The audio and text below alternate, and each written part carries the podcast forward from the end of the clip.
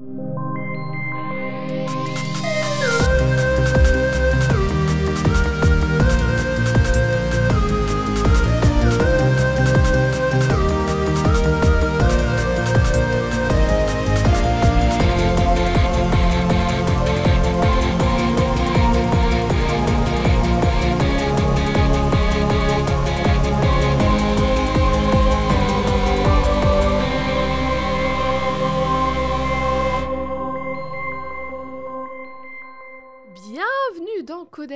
au féminin et au pluriel. Et aujourd'hui, je suis avec Eve.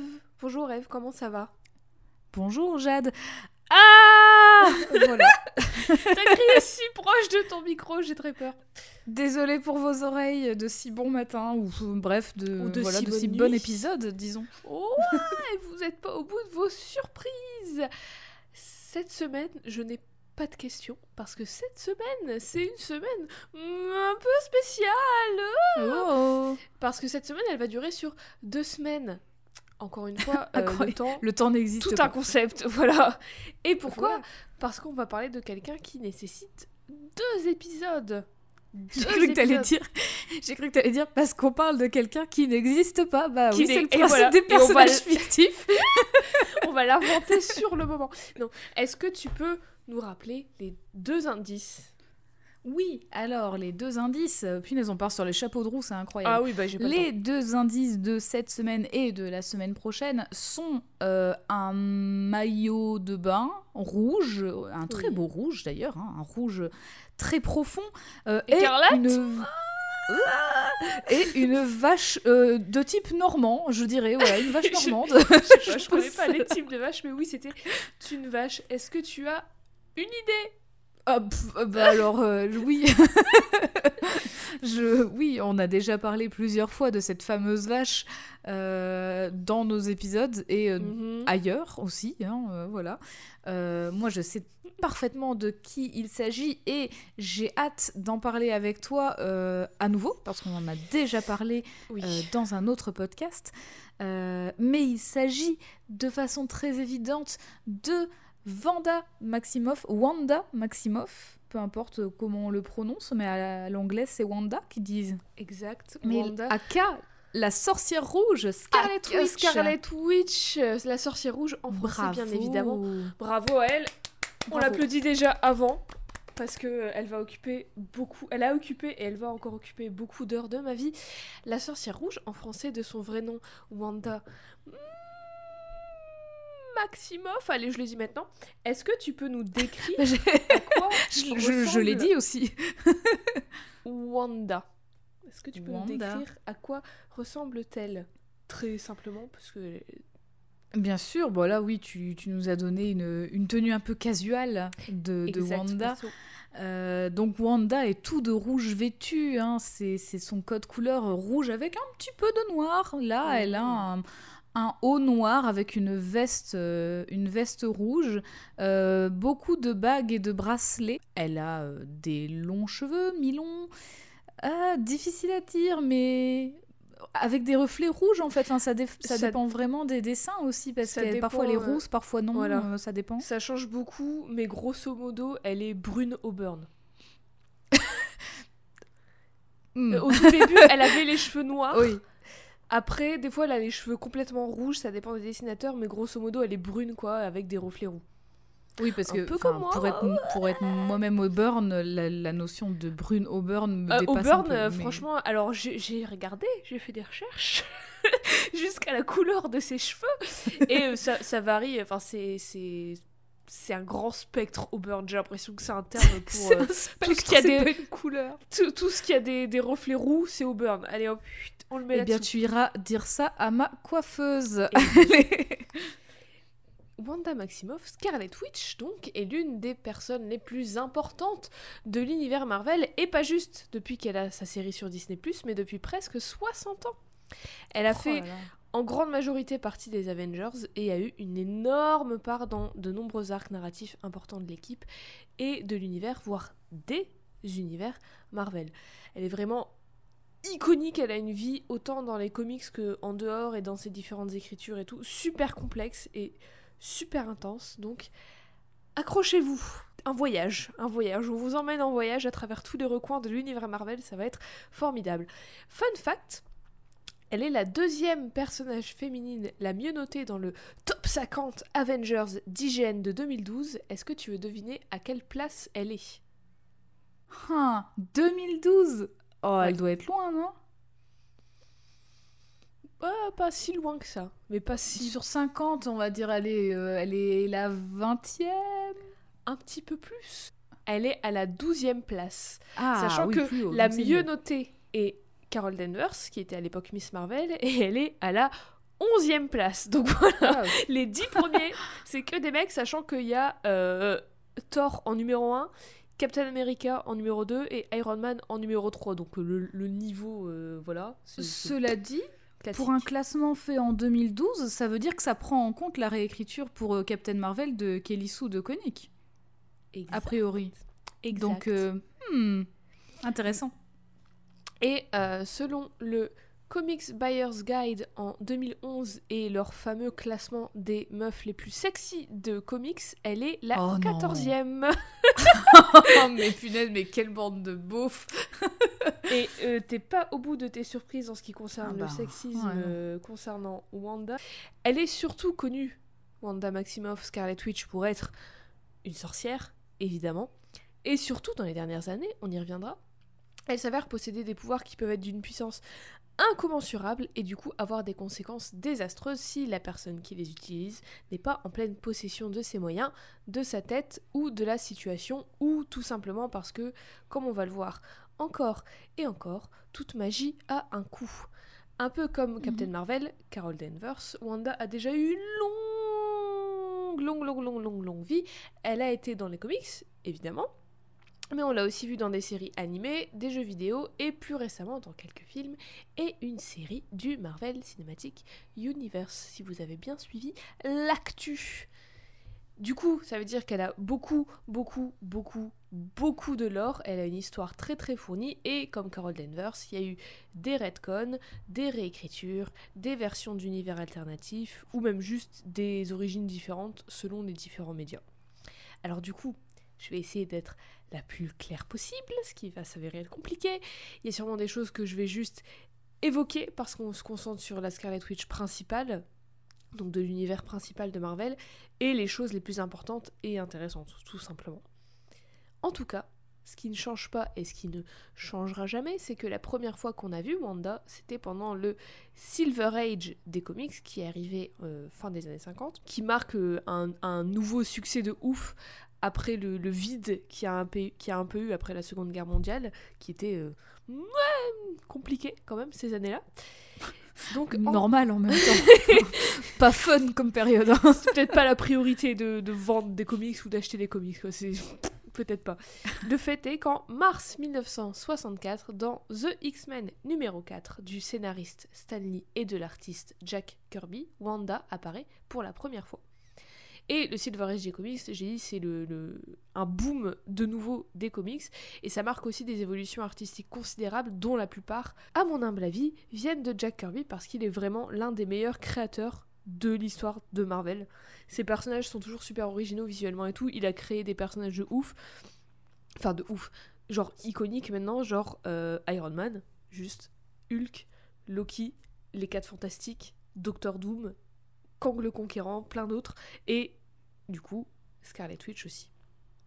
Fun Désolée. fact d'ailleurs, euh, je, me, je me souviens, alors je me souviens pas du titre exact, mais euh, il y a plusieurs années, j'étais allée voir une exposition des planches originales euh, dessinées par Kirby et Stanley et d'autres, et, enfin, et d'histoires écrites avec Stanley et du coup plus tard d'autres dessinateurs aussi, mais principalement des planches de Kirby à Paris.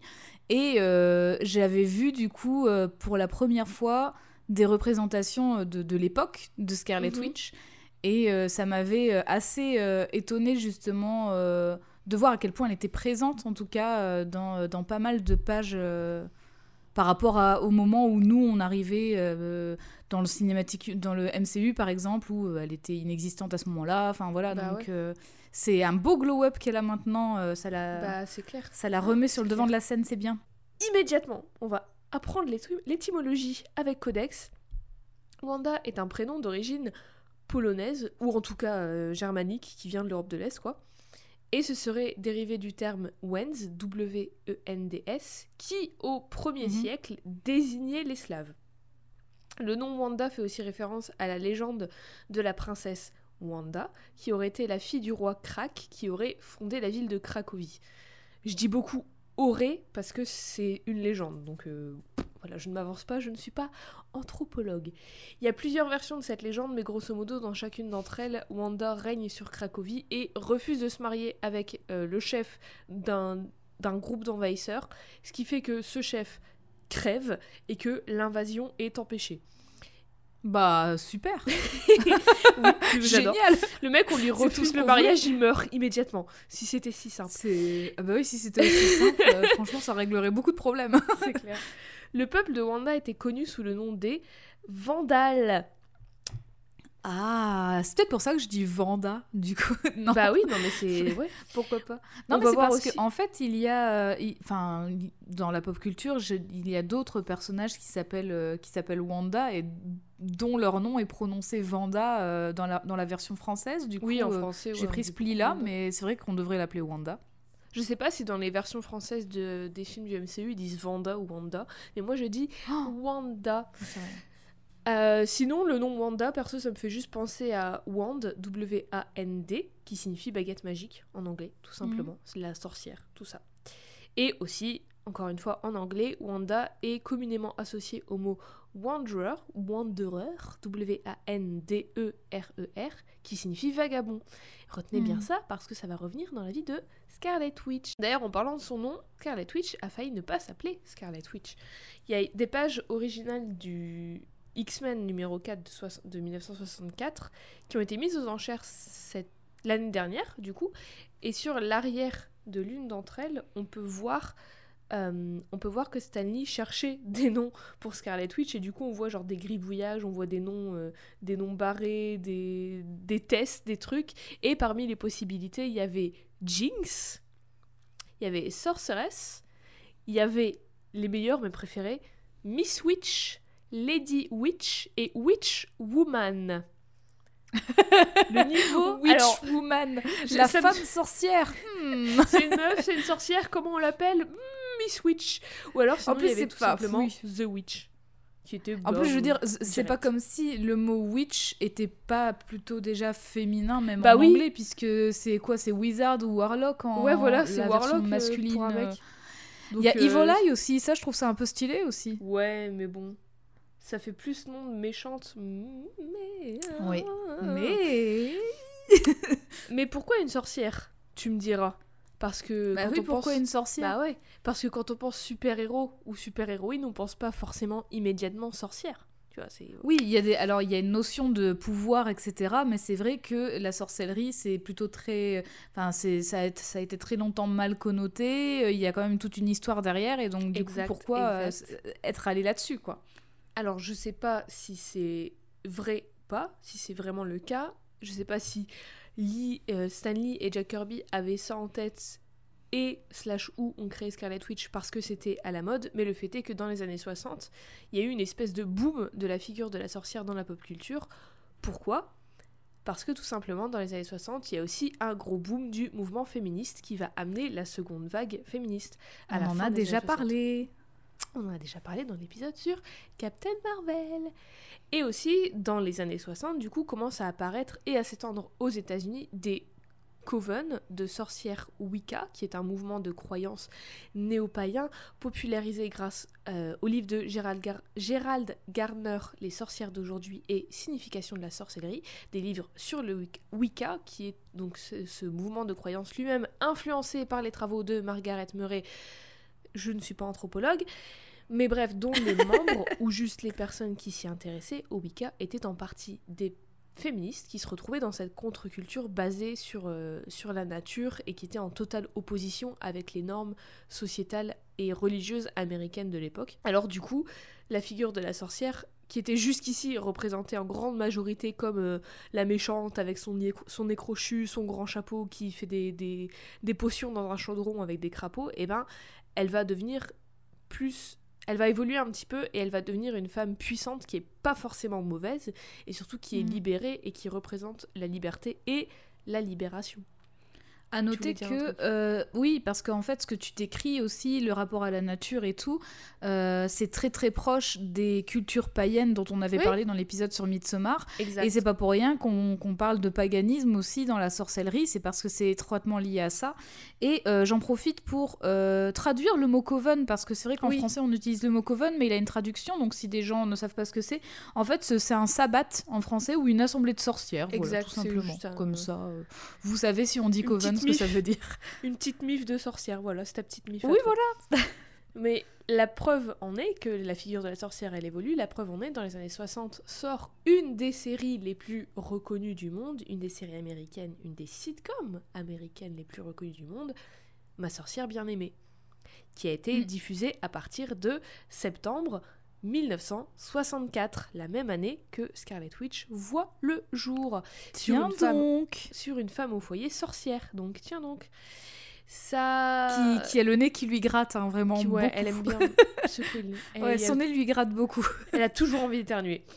Ça a été une série précurseuse dans plein de choses. C'était une série féministe pour l'époque en tout cas, qui dépeignait une femme au foyer décidée, indépendante malgré tout, qui utilisait ses capacités, ses pouvoirs pour faire justice comme elle l'entendait. Et la série à l'époque touchait des sujets tabous comme les relations mixtes, enfin le mariage mixte en tout cas, qui euh, en 64 c'était euh, oh hmm, pas trop, hein, surtout en Amérique. Hmm.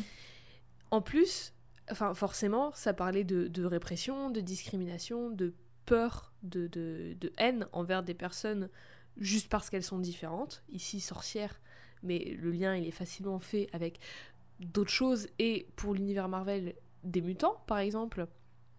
Mhm. Et euh, ça a été confirmé d'ailleurs par l'actrice de Samantha, donc de La sorcière bien-aimée, que euh, la sorcellerie c'était une métaphore pour plein de choses, notamment l'homosexualité, comme ont pu l'être les mutants, comme le sont les mutants d'ailleurs dans l'univers Marvel. D'ailleurs, alors, je... je... Je sais pas si je m'aventure sur un terrain, euh, sur un terrain miné. Tu coupes si c'est nul. Mais euh, je... Il me semble que j'avais aussi lu des, des interprétations euh, qui sans doute ont dû être légion aussi sur cette, euh, sur cette représentation très préconçue de la sorcière, à savoir euh, vieille un peu avec les doigts crochus, le nez crochu aussi, comme quoi que c'était aussi une, une représentation antisémite. Oui. Mhm. Oui, oui, oui. Donc Oui, en bah, plus de ça, voilà, on, on- on parle d'une sorcière, donc déjà pour être à la fois sexiste et en plus antisémite, euh, voilà, on fait d'une pierre deux coups, quoi. Et tout ça d'ailleurs, tu crois pas si bien dire parce que tout ça fait écho à Scarlet Witch de plus d'une façon. On va le voir. On le voit de Ah ouf ah. En ce moment, d'ailleurs, on va y revenir dans la deuxième partie de cette petite série, à Ma sorcière bien-aimée.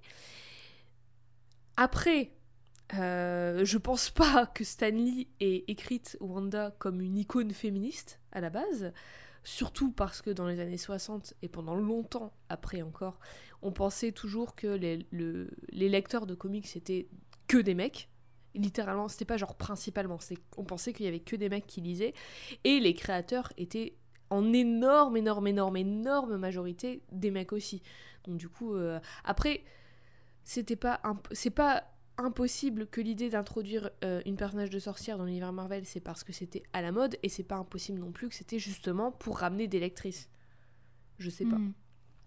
Ce n'est que moi qui théorise encore une fois. Bref, le fait est qu'en 1964, la sorcière rouge, Wanda Maximoff apparaît pour la toute première fois dans les pages d'un comics Marvel, dans le numéro 4 d'X-Men, avec son frère jumeau Quicksilver, et les deux apparaissent dans la confrérie des mauvais mutants, dirigée par Magneto. J'aurais adoré voir la, la page justement euh, de brouillon pour les, le pseudo de, de, De Quicksilver. en fait. Parce Le que mec vu qui va a eu vraiment des très inspirés pour Hmm. Scarlet Witch. Speed, Hmm. Quickie, le mec qui va très vite, le mec Oui, c'est ça. court. C'est Evil Eye et Good Eye, tu vois. Parce que lui, Oh. bah, il est cool, quoi. Il va, il va juste vite, donc ça va. Ouais, ouais. Mais son histoire à elle, dans son univers à elle, ne commence pas là. D'où est-ce qu'elle Mhm. vient? Qui est-elle? Qui es-tu? Lors d'une nuit très froide, très très froide, une femme, Magda, a fui de son mari horrible et se réfugie dans les montagnes de Wundagore, le pays, dans le pays fictif de Transy en Europe de l'Est. Mundagor s'avère être là où vit le maître de l'évolution, un grand méchant généticien grosso modo basé sur le docteur Moreau qui est un mec de fiction qui est un eugéniste en gros. Donc bon Et qui- voilà, on parlait Mais J'en ai déjà d'antisémitisme. entendu parler de ça. Bah l'île du docteur Moreau. Oui, dans Orphan Black, ils en parlent aussi. Ils en parlent, bah exactement, c'est un... Orphan Black c'est en partie inspiré de ça aussi. Oui, en gros, oui, c'est un mec qui Mhm. fait des, des expériences sur des animaux et des gens pour créer l'être parfait selon lui. Un D'accord. eugéniste. Bah, c'est fou, il a inspiré beaucoup de trucs, enfin beaucoup d'œuvres de pop culture du coup. euh. Bah, c'est une œuvre de pop culture, l'île du docteur Moreau. Oui, mais je veux dire, ça a inspiré du coup d'autres euh, d'autres choses derrière. Quoi, Ah, ouais. On parlait d'antisémitisme. Voilà. Donc, euh, le maître de l'évolution, donc, qui a fait des expériences sur des animaux pour leur donner l'intelligence d'être humain et qui appelle ces personnes les nouveaux hommes. Magda Hmm. arrive là et elle s'effondre à côté de la citadelle des sciences du maître de l'évolution et voit une vache qui se tient debout sur ses deux pattes arrière comme une humaine et cette vache vient l'aider. Là, elle accouche et donne naissance à deux beaux bébés nommés Pietro et Wanda. Le truc c'est que Qui les nomme? C'est elle qui les nomme. D'accord, ok. La vache? Bah, tu, dis, tu dis nommer, donc euh, je me dis, ça se trouve, enfin, Bova. ils, ont- ils sont arrivés avec leur, petit, leur petite carte d'identité. Ils sont nés, ils avaient une gourmette les deux. Ah bah tiens, C'est ça, ça, il y avait l'acte de naissance déjà tout prêt. c'était accroché, tu sais, à eux. Le truc c'est que agrafé. horrible, horrible. Le truc, c'est que ça commence directement. La merde, ça commence directement parce qu'au même endroit, sur cette montagne. Bah, excuse-moi, mais quand t'as une vache qui se tient sur ses deux pattes arrière, à mon avis, c'est- ça annonce rien de Quand bon. ta sage-femme qui t'a mis au monde, c'est une vache, déjà tu, tu sens que ça va être la merde ta vie. Tu dis, Ouais. Hmm, je veux pas, je veux pas juste être comptable dans une entreprise tranquille, tu vois. Ça va... au même moment, au même endroit, est emprisonnée une vieille entité démoniaque nommée Cton, qui est Ah. oh waouh oh Bah, qu'est-ce qu'il y a? Je... En fait, Cton, je- est-ce que tu veux que je parle un peu étymologie ou tu comptais le faire Ah plus bah vas-y, non, vas-y. Bah, Cton, tu l'écris comment? C'est H-T-H-O-N. En fait, euh, c'est un, une référence aux divinités ctoniennes dans la mythologie grecque. Euh, pour vous donner un exemple, bah, en fait, tous les dieux qui vivent euh, dans les enfers sont des divinités ctoniennes, donc Hadès, Tous les méchants. typiquement, tous les méchants, ou même les, les gorgones avec Méduse, etc., Mmh. c'est des divinités ctoniennes, voilà. Merci donc Ton, c'est plutôt quelqu'un de pas sympa, manifestement, vu son nom. Exactement, c'est le maître de la magie du chaos et des pouvoirs euh, mystiques d'altération de la réalité. En gros, c'est le dieu du chaos, en gros. Hmm. La présence de ce dernier au même endroit où Wanda naît aura peut-être son importance et il reviendra peut-être un peu plus tard dans son histoire. Après la naissance des jumeaux, Magda, leur mère, se barre pour éviter que son ex-mari abusif horrible les retrouve. Et du coup, elle les laisse à Bova, la vache, qui, elle, enfin, c'est juste une vache sage-femme, quoi. Elle se retrouve avec deux gamins sur les bras en mode, bah, ok, merci, Et allez, c'est surtout qu'est-ce que je fais de question est-ce qu'elle sort de Peppa Pig, Bova? Parce que son nom, Mais en plus, son dans l'épisode c'est de... Bova. Mais oui, c'est mais dans l'épisode de Peppa Pig, on en a Bova the cow, Bova la vache. Valérie la vache, Valoche la vache, j'ai envie de dire en français. Valoche la vache, tout Mais en fait, plus, oui. Il y a tellement de liens avec Peppa Pig qu'on avait déjà fait dans l'épisode sur Peppa Pig parce que euh, on le verra quand on parlera du costume de Wanda, mais c'est les mêmes couleurs que les couleurs de Peppa. Donc euh, voilà, tout est lié. Mes deux personnages préférés sont liés, ça veut dire beaucoup de choses sur moi, je pense. Je viens d'imaginer, je viens d'imaginer Scarlet Witch se rouler dans de la boue en faisant et en rigolant en se roulant par terre. J'espère qu'on va voir ça dans le MCU. hein. Mais donc Ah, bref, c'est trop. Ça fait même pas une demi-heure. hein. Valoche la vache se retrouve avec les deux bébés sur les bras. Et si vous vous souvenez bien de l'épisode sur Miss America, j'avais déjà parlé d'elle, c'est là maintenant tout de suite que ça rentre en jeu parce que dans ces putains de montagnes, ça ne s'arrête jamais. Madeleine Joyce, la première Miss America, et son mari Weezer, alias Robert Frank, débarquent alors que Madeleine est sur le point d'accoucher. Bova, elle l'assiste, mais malheureusement, son, enf- son enfant et Madeleine décèdent pendant l'accouchement. Du coup, Bova... Alors, c'est triste, mais j'ai une question. Est-ce qu'il y a qu'une maternité euh, sur Terre Oui. Écoute, ça s'appelle une coïncidence. Je sais pas pourquoi tout le monde s'est retrouvé dans ces putains de montagnes à ce moment-là, mais c'est C'est fou. c'est le cas. C'est incroyable. Mais du coup, Bova, ma lynx, le lynx, elle se dit bah tiens, Mm. j'ai un parent sans enfant et j'ai des enfants sans parents. Qu'est-ce que je fais? Salut Robert Frank, voilà tes gamins. Sauf que lui, ben, il est terrassé par la mort de sa femme, et encore une fois, quelqu'un s'enfuit. Il s'enfuit, il se barre, à l'image de Magda. Tout le monde se barre, personne veut d'eux, les pauvres gamins. C'est dur. Hein. Mais donc, puisque ni Bova ni le maître de l'évolution peuvent s'occuper de ces gamins, ce dernier les confie à un couple de Rome, Django et Maria, Maximoff. Je reviendrai un peu Hmm. plus tard sur euh, les Roms dans, la, dans le deuxième épisode, mais si vous ne savez pas, en très vite fait, les, les Roms, c'est une population dispersée partout dans le monde, parce que euh, historiquement, voilà, qui a en commun leur origine sud-indienne, à la toute base. Je suis pas anthropologue, je synthétise un max, donc euh, voilà, ne m'attaquez pas s'il vous plaît. ça. La phrase de cet épisode, ça va être, Je ça suis va être pas je ne suis pas anthropologue. Écoute, je préfère à moi qui suis préventives. bien entendu. Je préfère prendre des mesures préventives. Les années passent, Wanda et Pietro grandissent, élevés par Django et Maria, qui les aiment tout plein. Mais quand Wanda a genre 10-11 ans, deux meufs roms viennent la voir et lui disent qu'elles ressentent en elle une énorme puissance et elles essaient de l'embarquer dans leur groupe qu'on découvrira être un coven, une assemblée de sorcières. Et Mhm. pourquoi? Parce qu'en fait, elles veulent l'aider à entraîner ses capacités. Sauf que, qui voilà? Je te le donne en mille, cette bonne vieille entité démoniaque du bon vieux nom de Cton, qui Hmm. a senti la puissance de Wanda monter au fur et à mesure qu'elle vieillissait. Et lui, en fait, il a besoin d'un d'un vaisseau, d'un- d'une personne assez puissante pour l'accueillir, pour qu'il puisse venir dans notre dimension à nous, enfin dans, dans notre monde à nous, sur la Terre. Mhm. Bien sûr, au final, ça capote et il n'y arrive pas parce que Wanda est pas encore assez puissante, mais cet événement fait que ça déclenche les pouvoirs de Wanda et qu'elle se rend compte qu'elle a des pouvoirs, qu'elle a une mutation, visiblement, qui fait qu'elle a des pouvoirs. Grosso modo, ses pouvoirs, pour l'instant, c'est qu'elle peut altérer les probabilités. Je reviendrai plus tard sur ça. C'est déjà pas mal comme pouvoir. Oui, voilà, c'est déjà pas mal. Les pouvoirs on parle de- pas de mathématiques, hein, je vous le dis. Elle peut résoudre des équations super facilement, super vite. Elle peut, elle, elle fait des probas, mais les doigts dans le nez. Hein. Putain, mais elle Ça est ce euh, C'est la meilleure statisticienne du monde. Si vous avez besoin de conseils pour créer votre boîte, vous l'appelez, elle est là immédiatement. Pietro, lui, euh, quant à lui, ses pouvoirs, c'est qu'il est super méga rapide. On l'avait, on l'avait déjà dit vite fait. Donc quand même, euh, bon gros traumatisme, quand même, un petit peu. Un, un- le- un démon qui veut te posséder à tes 10 ans, pas super. Mm. Un peu plus tard, on apprend que la MIF, euh, la famille Maximoff, galère de plus en plus à vivre et que donc Django se met à voler pour pouvoir les nourrir. Ce que Pietro, cette petite tête brûlée, ce petit con, va reproduire. Sauf qu'à un moment, évidemment, il se fait choper. Et pour le défendre, évidemment, Wanda, elle utilise instinctivement ses pouvoirs. Et fout le feu, tout simplement, fout le feu, ce qui va visiblement tuer Maria, sa mère, sa mère adoptive en tout cas. Et elle et Pietro se font jeter du village. C'est quand même vachement con que Pietro se fasse choper alors qu'il court très vite.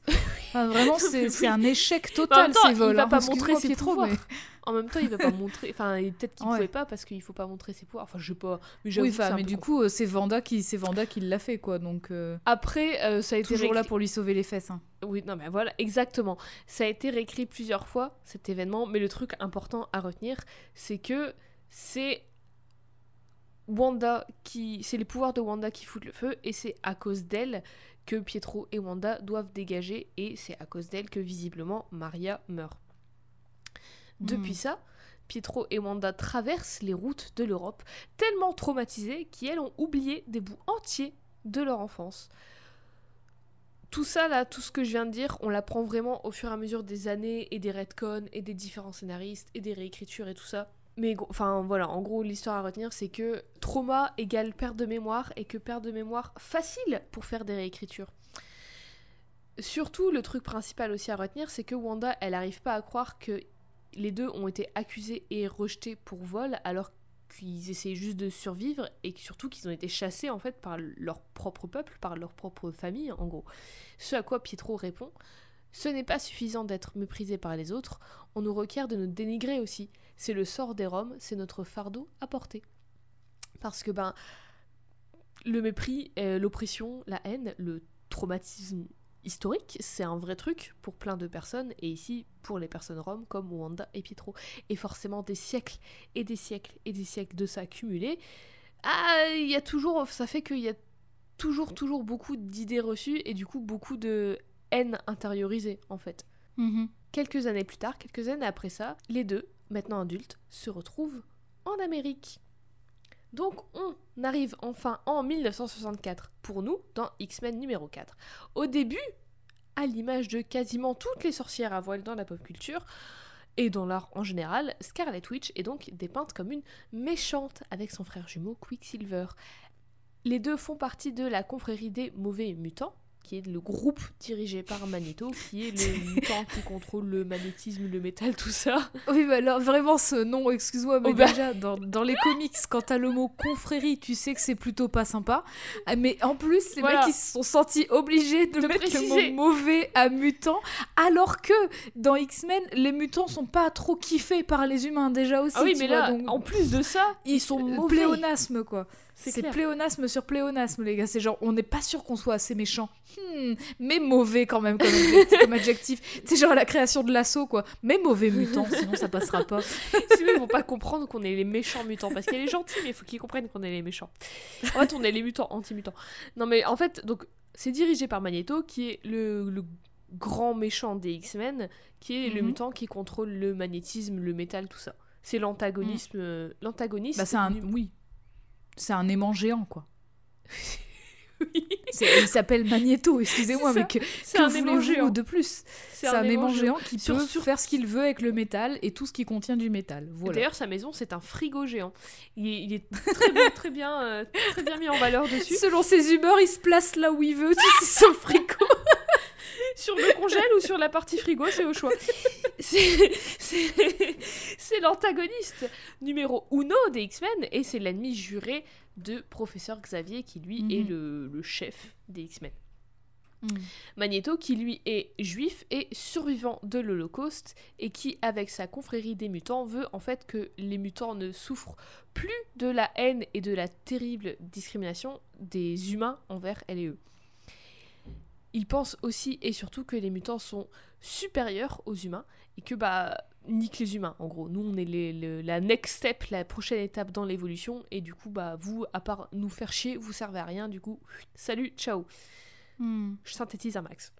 C'est quand même assez. euh, Enfin, Extrême. quand, quand tu fais le lien justement avec, euh, avec son passé, avec l'Holocauste, Mhm. c'est justement très, euh, très particulier comme façon de penser parce que c'est une pensée qui est très proche justement du nazisme. Genre, on est, le- on est les êtres supérieurs, machin. euh, Ouais, mais, voilà. mais... Je, je comprends qu'il a envie de se venger, mais quand même quoi. Oui, non, mais voilà, mais en vrai, je trouve que C'est très complexe, hein, Magneto, comme, des euh, mais comme oui, oui, personnage. mais je l'adore. Enfin, je le trouve, Mm. je trouve que c'est un des meilleurs méchants qui a jamais été écrit et créé. Il est super. Ouais. euh, Là, on dirait pas en vrai, et surtout dans les années 60-70, c'était surtout un mec vénère, mais il est super nuancé, super bien écrit et tout. Et enfin, je trouve que c'est un des meilleurs antagonistes qui ait jamais été fait. Mais je trouve, enfin, moi j'en ai un bon souvenir aussi dans les films X-Men, Oui. justement, de son écriture à Magneto. euh, Ouais, j'ai pas vu, euh, pas vu le dernier. Dark Phoenix, je ne l'ai pas vu donc je ne Ah, pourrais moi pas non parler plus. celui-là. Moi non plus. Mais, Mais en fait, ouais. je trouve en vrai qu'il était quand même. euh, Enfin, il était vraiment terrifiant justement parce qu'il y avait quand même cette réalité-là et de te dire, bah putain, en fait, je, est-ce que Tu moi je pourrais penser comme lui et te dire, mais Mhm. punaise, en fait, c'est quand même assez, euh, assez. euh, Mais c'est ça. Les extrême, meilleurs méchants, en fait, c'est comme le méchant dans Mm. Black Panther, le film. Mm. C'est horrible ce qu'il fait, mais tu te dis, ah ouais, mais je, je vois le, le truc en fait. Tu vois, tu, tu Mm. dis c'est horrible. Enfin, ah, ça n'excuse pas non plus ce qu'il fait, mais tu, tu comprends. Et c'est ça, les meilleurs méchants, c'est les méchants Mm. tu- qui, qui ont une raison valable pour eux de faire ce qu'ils font. Et c'est pas juste, oh, je suis méchant, je veux tout l'argent du monde, oh, je suis méchant, tu vois. Hum, je vais claquer des doigts. Bref, Sauf que Wanda, elle n'est pas avec lui par gaieté de cœur, évidemment. Mhm. En réalité, elle est là parce qu'elle lui est redevable. Et Pietro est là parce que Wanda, c'est sa sœur jumelle et elle se suivent toujours, peu importe les circonstances. Et pourquoi elle lui est redevable, ou en tout cas pourquoi elle pense lui être redevable, c'est parce que euh, quand Wanda et Pietro étaient sur les routes de l'Europe de l'Est tout seuls, là, Wanda, encore traumatisée du feu dans lequel euh, sa mère est morte et de, de la façon dont son propre peuple les a rejetés, les deux se font recueillir par deux personnes, un couple d'un homme et d'une femme, d'un petit village du coin. Les deux sont suspicieux, mais enfin Pietro est suspicieux surtout, mais Wanda, elle, euh, elle en a marre d'être sur les routes comme ça. Elle veut du confort et elle dit que bah ils ont pas l'air méchants et tout. euh, ça, ça va aller. Je pense que franchement on peut leur faire confiance. Tout se passe bien pendant un temps, jusqu'à un moment où, alors que Pietro est parti faire ses petites courses au marché, là il partait avec son petit panier faire ses courses. Je l'ai imaginé comme dans Animal Crossing avec un petit sac. Mais vraiment, c'est limite, il a son petit panier en osier avec son petit, euh, son petit torchon en Vichy au-dessus. Ah, Wanda, elle, elle manque de se faire agresser par le mec euh, qui l'a recueillie. Il, il, la, il la mate euh, quand elle sort de la douche et tout. Il est en mode. Et pour se défendre, Oh non. encore une fois, elle utilise instinctivement ses pouvoirs. Et encore une fois, ça fout le feu à la maison. Vraiment, le seul truc qu'il y a dans sa tête, c'est le feu. Et du coup, elle fait que foutre le feu. Bah, pour le coup, euh, il mérite aussi, lui. hein. Ouais, bah, Au complètement. bout d'un moment, euh, enfin, je veux dire, sa mère, elle méritait pas, mais euh, Mais lui, il mérite de ouf. là, là, c'est là, c'est de la, c'est de la légitime défense finalement. Exact, exact. Mhm. Sauf que pour se défendre, le mec, évidemment, va accuser Wanda de sorcellerie. Il dit Hmm. que c'est elle qui l'a séduit avec ses charmes démoniaques. Oh, ah, ça fait peur, les sorcières. Et que quand lui a refusé, comme un, un bon samaritain, un bon mari, eh ben, elle lui a jeté un sort et ça a mis le feu à sa grange. Évidemment, encore une fois, les villageois et les villageoises le croient, lui, et hurlent qu'il faut brûler la sorcière, qu'il faut euh, brûler la sorcière qui a foutu le feu, la sorcière rouge, la Scarlet Witch. Et c'est comme ça que Wanda a eu son Hmm. nom. Ah, ça D'ailleurs, un euh, peu Monica Rambeau. Ouais, alors- mais alors d'ailleurs, chose euh, assez intéressante, je pense qu'on y reviendra peut-être dans l'épisode prochain. Mhm. Euh, quid de la traduction? Pourquoi ne pas l'avoir appelée la sorcière écarlate en français? Revenir dans l'épisode prochain. Tu as, tu as Très l'œil le bon. Parce que je pense que tu as lu le, le Oui. comic sur le- dans lequel c'est un peu plus développé. Mais oui, euh, après peut-être qu'ils sont juste dit euh, la sorcière écarlate, euh, pff, flemme. C'est plus- Un ça- peu long. C'est plus, rapide. euh, La sorcière rouge, ça sonne mieux, je sais pas. Oui, mais ah, tu vois, à côté de ça, t'as t'as Quicksilver, vif argent, c'est plutôt bien. Tu vois, ils l'ont pas appelé vif gris, tu vois. Enfin, ils ont pas gardé une, nu- une nuance de couleur Ouais. très simple. Donc, Ouais. euh, je trouve ça. euh, Après, c'est vrai que ça sonne pas mal, la sorcière rouge, mais du coup, en effet, on le verra euh, dans, un- dans l'épisode prochain, ça remet en question des, des questions de de terminologie en fait vis-à-vis des vis-à-vis de, de la couleur en tant que telle quoi enfin et tout ce qu'elle tout ce qu'elle ce que ça signifie. tout ce qu'elle signifie et ce qu'elle implique ouais Ouais, exactement. Mais dans tous les cas, en français, pour l'instant, enfin, c'est la sorcière rouge, c'est tout, c'est comme ça. Je pense qu'ils ne sont pas posé la question plus, plus loin que ça.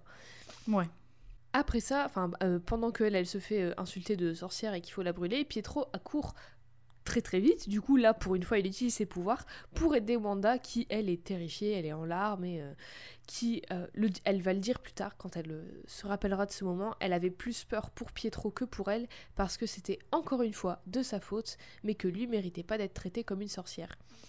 Hmm. Timing parfait parce que c'est à ce moment-là qu'arrive qui? Magneto Le seul, l'unique. Il arrive et il sauve Wanda. Donc vraiment, le mec, il a le chic pour être au bon endroit, au Mais bon oui, qu'est-ce qu'ils foutaient là Écoute, Ils Euh, étaient pas dans un trou paumé en plus ils étaient en Europe de l'Est, on sait pas trop où. Dans un petit village et tout Ouais, euh, ouais, non mais écoute, les coïncidences. Sa vie est faite de coïncidences à Wanda. C'est clair Donc du coup, il la sauve, enfin il la sauve elle et Pietro, et il va leur dire que leurs pouvoirs ne peuvent être qu'expliqués par le fait qu'elles soient des mutants. Et que euh, les deux ont une puissance énorme, et du coup, il leur propose, enfin propose, il est vachement insistant quand même, il leur Mm. propose de le rejoindre dans sa lutte pro-mutant. dans sa confrérie des mauvais mutants. Donc tu vois, des signaux Ra- un peu ouais. confus. Oui, ra- On rappelons-le. se bat pour les rappelons-le mutants, mais on est les euh, mauvais. Rappelons-le d'ailleurs, Magneto est généticien, hein, c'est pour ça qu'il sait que ce sont des mutants. Voilà, il a dit, Hum, je vous ai regardé là comme ça, Moi, je suis pas anthropologue, mais lui, C'était- visiblement. Les deux hésitent, mais euh, Magneto leur rappelle gentiment que du coup, ils lui doivent la vie et que donc, les, ils vont accepter. Ah. Oui, il leur rappelle gentiment, il les fait chanter. Quoi. oui, voilà, tout simplement, il les gaslight.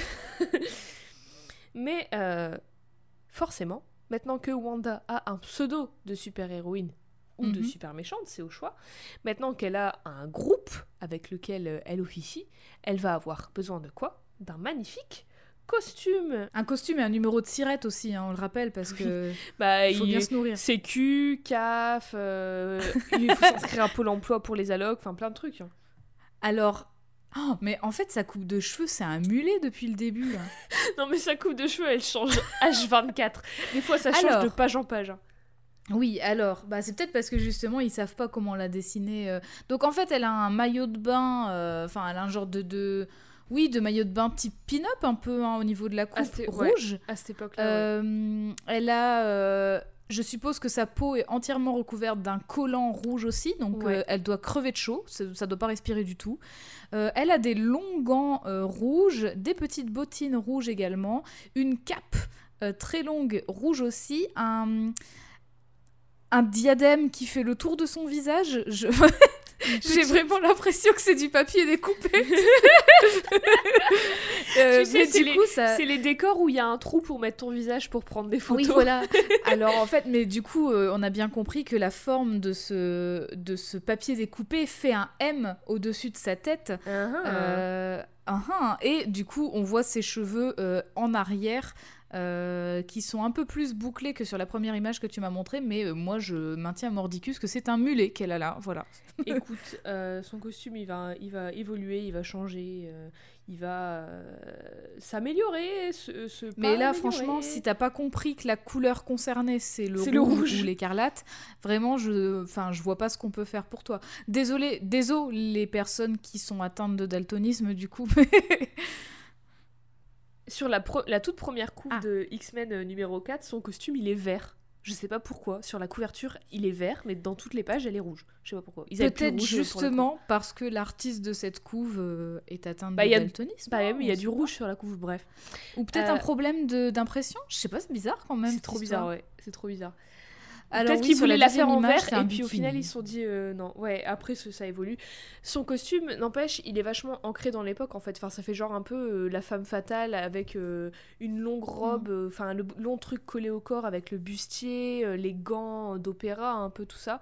On verra, ça va Mm. changer au fil des années et des artistes. Son maillot de bain, ça va être un monokini, un bikini. Après, il y aura plus de maillot de bain, il y aura re un maillot de bain. il y aura des hauts, des bas, des petits écarts pas ouf, un peu sexistes, un peu moches, ou un peu les deux. Mais on va rester toujours dans la même palette du rouge. Et la sexualisation du perso, elle va aussi évoluer avec son costume, elle va aussi changer avec le costume. Pour revenir à euh, son petit diadème, là, à sa petite, euh, Son papier découpé. son petit couvre-chef, ça rappelle un Bah, peu. Oui, mais finalement, ça recouvre pas vraiment son chef. Enfin, c'est pas au-dessus de sa tête, tu vois. Mais c'est ça que ça veut dire. après, ça va plus Le le chef, c'est ta ouais. tête. Après, ça va plus se devenir. Mais moi, On ça me rappelle. un- euh, Quelque chose qui décore son visage plus ça me rappelle chapeau, un peu une, une, cornette que mettaient, euh, que portaient les nonnes de Ah oui. les nonnes Mm. chrétiennes d'Europe en tout cas à l'époque euh, il y a longtemps et euh, enfin c'est marrant de se dire qu'une qu'une perso qui va être autant sexualisée qui en plus est une sorcière porte un truc en lien avec euh, les nonnes mais bon Hmm. voilà, après c'est moi qui interprète. Euh, y a- J'ai vu d'autres personnes qui disaient aussi que ça faisait peut-être une, c'était peut-être une référence au film euh, The Scarlet Letter, d'où le nom, qui serait peut-être aussi une référence. Hmm. Film de D'accord. 1926 dans lequel la meuf principale est une femme puritaine qui porte un couvre-chef similaire. Après, dans les années 60, c'était aussi la mode euh, d'avoir des trucs sur sa tête tout le temps. Genre, regarde euh, Cléopâtre avec Liz Taylor en 1963, elle avait toujours des trucs sur sa Mhm. tête, tu vois. Et Stanley aussi kiffe les persos avec des, des, des couvre-chefs un peu, un peu chelous, un peu. Il a des collections de couvre-chefs bizarres, tu sais. Je suis sûre. Mais non, mais genre, il a créé euh, Galactus ou Ella, qui a euh, Oui. dans Thor Ragnarok. Donc tu vois le truc Oui, qu'elle a sur sa fait. tête quand même. Donc, euh, il, il Oui, ça. Galactus aussi, c'est pas mal, hein, ça doit peser bien lourd. On dirait les couvre-chefs un peu des, des, des danseuses euh, au Moulin Rouge ou quoi, tu vois. Enfin, elles ont des, des chapeaux euh, immenses avec euh, plein de perles et tout. On dirait Ouais, des bah lustres, mais sur leur tête. J'adore, moi je trouve ça trop beau. Ça C'est, doit peser tellement lourd. Bravo à elle. Bref, c'est comme ça, vêtue de rouge, qu'on rencontre Wanda pour la première fois dans le groupe de Magneto. Mais elle, contrairement à Magneto et aux autres qui sont dans ce groupe, et malgré le fait qu'elle a quand même vachement pas mal de traumas, de, de, de rancœur et tout ça envers les personnes qui l'ont discriminée, qui l'ont haï, qui lui ont fait du mal juste à cause de qui elle est, en fait, elle refuse de tuer ou de faire du mal aux innocents et aux innocentes. Pietro, lui, il est un il est un peu plus sanguin, il est un peu plus... euh, Il réfléchit pas trop, il est très impulsif. C'est une Mais- petite tête brûlée, lui. Ouais, complètement. Mais il, il suit Wanda euh, dans tout et surtout, il, en fait, son, son but c'est principalement de la protéger elle. Le truc c'est que il s'en fout un peu de des moyens utilisés pour arriver à ses fins. S'il faut tuer quelqu'un pour protéger Wanda, il va pas réfléchir. D'ailleurs, ah, j'interprète un peu, je pense encore une fois, mais j'ai vraiment l'impression qu'au tout début, Pietro il existe que pour ça. Il existe que pour sauver Wanda. D'un côté, ça veut dire que elle est souvent, très souvent, au départ, euh, la demoiselle en détresse et qu'il faut un mec pour la sauver. Mais d'un autre côté, ça veut aussi dire que le mec existe, Pietro en tout cas, il existe que pour elle. Et s'il n'y avait pas de Wanda, il n'y aurait pas de Pietro en fait. Et d'habitude, c'est plutôt l'inverse. Mm. Ce qu'on voit, c'est toujours une meuf qui existe que pour et par euh, un mec, en relation avec un mec. Et là, c'est un peu l'inverse. Mais bon, je pense que je suranalyse un peu parce qu'on va, on va le voir. Elle n'était pas écrite comme une, une maxi-icône de l'indépendance, à la base. hein. Justement, d'ailleurs, l'une de ses premières intrigues, c'est lorsque mon préféré, mon préféré, Namor, le seul unique que je déteste, débarque et euh. Magneto et Magneto va utiliser Wanda comme appât pour qu'il les rejoigne. Son plan, en gros, c'est euh, il va avoir Namor et il lui dit Théma, la petite zouze là-bas, tu trouves pas qu'elle est un peu mignonne? Hmm, hein, Vas-y, tente ta chance. Et de l'autre côté, il va dire à Wanda Tiens, regarde comme il est trop beau gosse, lui, il va lui parler et tout. euh, je suis sûre, il y a un truc. Sans dire sa vraie intention derrière, en fait. Il va utiliser les deux comme des pions. Mm.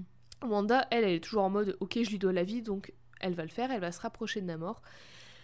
Finalement, ça va se fight avec les X-Men, euh, Namor va se barrer, mais enfin, tu vois, en gros, le, le point de départ de Wanda, c'est ça. C'est une meuf qui existe en relation avec d'autres mecs. Il va aussi y avoir dans la confrérie, dans le groupe euh, Mastermind, un maître de l'illusion qui essaie de pécho Wanda, qui est jaloux de l'attention qu'elle porte à Magneto et tout.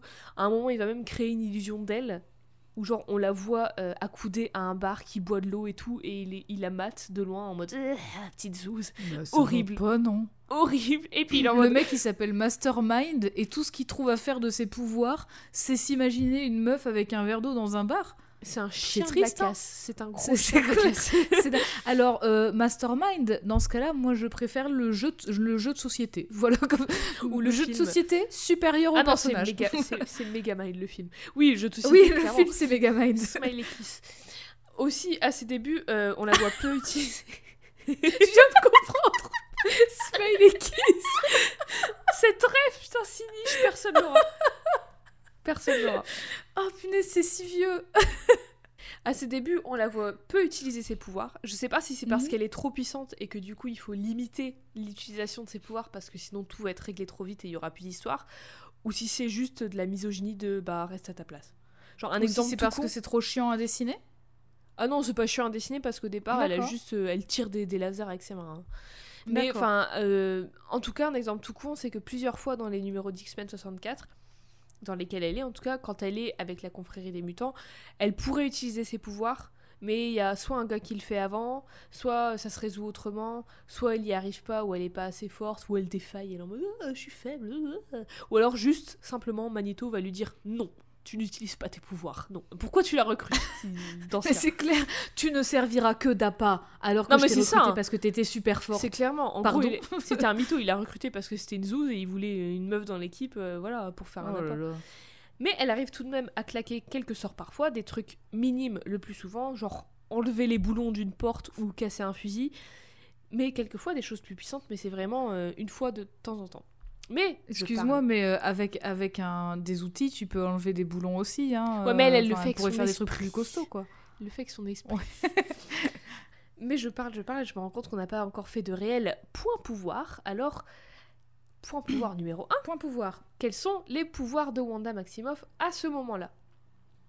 À ses débuts, Wanda est une mutante. Et son pouvoir mutant est qu'elle a le pouvoir de manipuler les probabilités grâce à des X.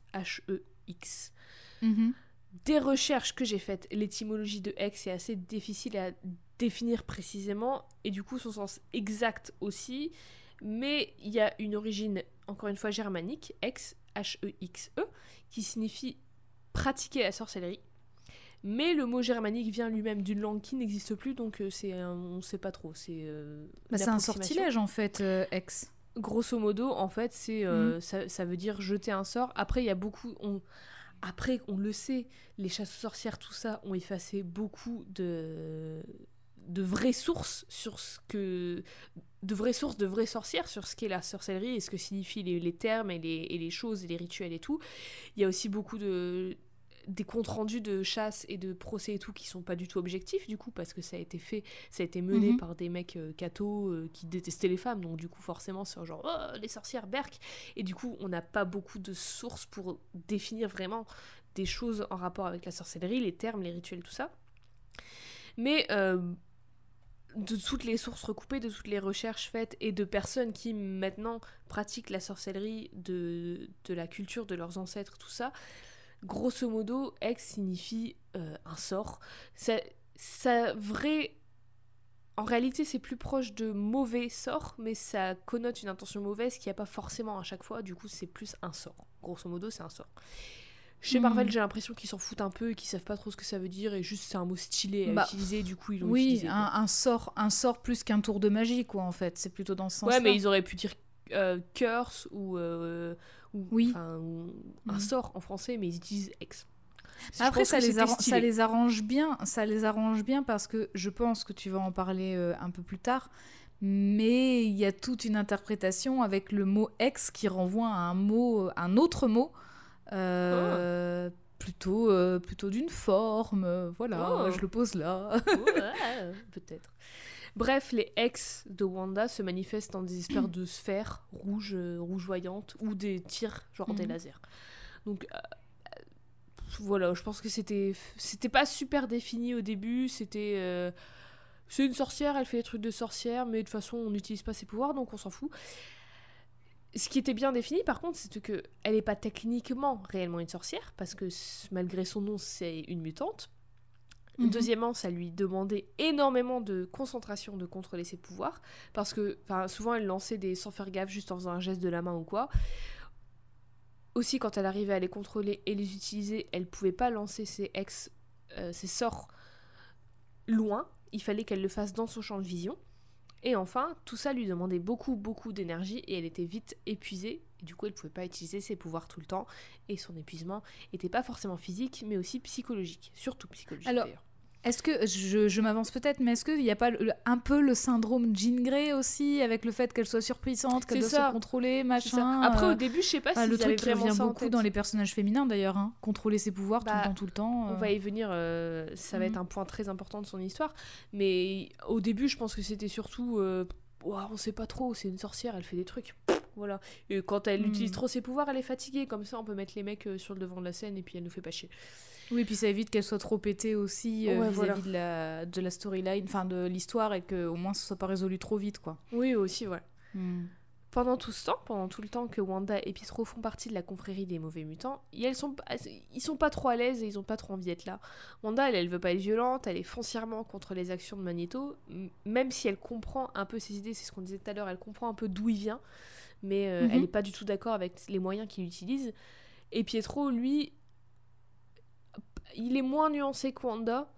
Il, il est plus impulsif et il dit que Magneto il voit la dure réalité de la vie en fait. Il- mais il va quand même douter de l'honnêteté de Magneto vis-à-vis d'eux. Surtout quand Magneto arrête pas d'éviter la question de comment ça se fait que t'étais là pour nous sauver au bon moment, au bon endroit.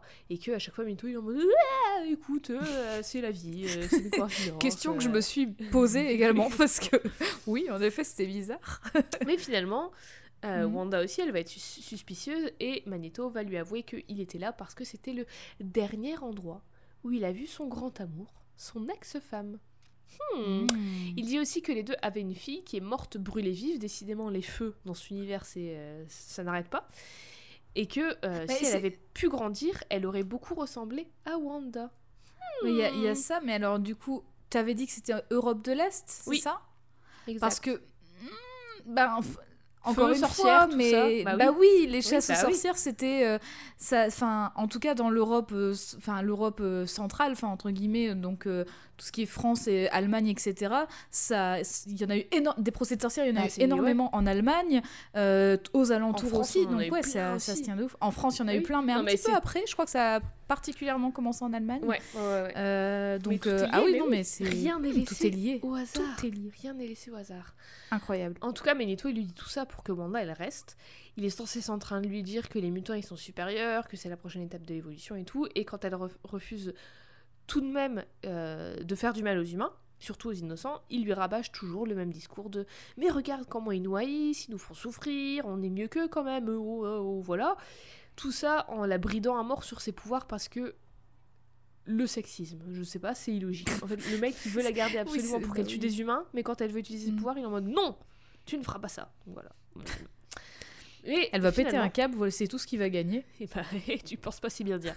Mais lors d'un gros combat contre les X-Men, elle déchaîne son pouvoir au max. Pourquoi? Pour sauver Pietro. Et vraiment au max. Enfin, genre, c'est la première et seule fois pendant un long moment où on va la voir utiliser ses pouvoirs au max. Et en fait, elle se retrouve face à Jean Grey, la- la- l'hôte de la Phoenix Force, tiens, hum, ça reviendra un peu plus tard aussi, dont le pouvoir est la télékinésie en gros, mais qui est aussi ultra puissante, tu l'as dit, et Wanda, déterminée, elle va lui dire, tu penses que j'en... Elle lui dit, tu penses que j'en ai quelque chose à faire de toi, faut pas te flatter quand même, oh, redescends un peu. Et l'intimidation Non mais c'est clair, mais elle lui dit ça parce qu'en fait, elle, elle veut pas l'attaquer. Elle lui dit, euh, Mm. elle, elle se la joue un peu genre euh, je vais pas utiliser mes pouvoirs sur toi mais c'est juste pour pas l'attaquer. Parce que je rappelle elle veut faire de mal à personne elle voulait juste sauver son frère. C'est la seule raison pour laquelle elle utilisait ses pouvoirs. Les X-Men du coup réalisent que les deux sont pas méchants et ils vont, l'aid- ils vont aider Wanda à aller sauver Pietro. Et Wanda accepte enfin elle, elle s'admet enfin elle-même que elle doit plus rien à Magneto et que du coup elle, elle peut partir tranquillement. Les X-Men leur proposent de les rejoindre. Wanda elle est chaude mais Pietro il est en mode je je pense que ça suffit là, les trucs, les bails de mutants et tout, on va aller, euh, on va se reposer un peu. Et Wanda elle est en mode, ouais, t'as raison. Sauf que suite à ça, Wanda elle dit à Magneto que peut-être les X-Men ont raison et qu'est-ce qu'elle a pas fait là? Il s'énerve de ouf, ça se fight, mais finalement Wanda et Pietro réussissent à s'enfuir et quittent officiellement Magneto et la confrérie des mauvais mutants, en ayant toujours des doutes sur le pourquoi du comment, du pourquoi du pourquoi Magneto il était là au bon moment, au bon endroit pour sauver Wanda et toujours en ayant des doutes sur leurs origines parce que ça c'est pas c'est pas réglé surtout qu'ils ont oublié la moitié de leur enfance donc voilà on retrouve Wanda un an plus tard, posée dans son chalet en Suisse avec Pietro. Les deux apprennent Bah, ça va les- ils ont plutôt bien réussi euh. Bah, écoute, euh, ils ont eu des chèques de la ils ont touché le chômage après leur démission C'est ça. Ils apprennent dans les journaux que les Avengers recrutent. Donc oui, apparemment, ils, ils lançaient des... non mais j'en peux Ils plus lançaient des annonces, des offres d'emploi. ils ont ils ont posté des offres sur Indeed tu sais pour que Non, tu mais c'est clairement postuler. Et du coup, après leur petit break euh, du combat du crime, Pietro et Wanda foncent aux States pour rejoindre les Avengers. Il y a tout un processus d'entretien d'embauche, crois-le ou non, il y a vraiment un truc d'entretien d'embauche. en Et même temps t'as pas envie d'embaucher n'importe qui dans les Avengers Ouais, hein, non, mais je sais pas, tu. Genre Captain America derrière un bureau en mode quelles sont vos motivations Qu'est-ce que vous pouvez m'en dire un peu plus sur vous? Vous Si pouvez, vous pouvez nous donner euh, trois, euh, trois, euh, trois Trois qualités, défauts. trois défauts, s'il vous plaît. Et comment vous pouvez tirer le meilleur parti de vos défauts? Alors, je suis perfectionniste. hein. Oh là là, quel enfer. Pire question, hein. si vous Horrible. êtes euh, recruteur ou recruteuse, ne posez pas ces questions, ça sert à rien. Horrible. Voilà, je vous le dis. Désolé.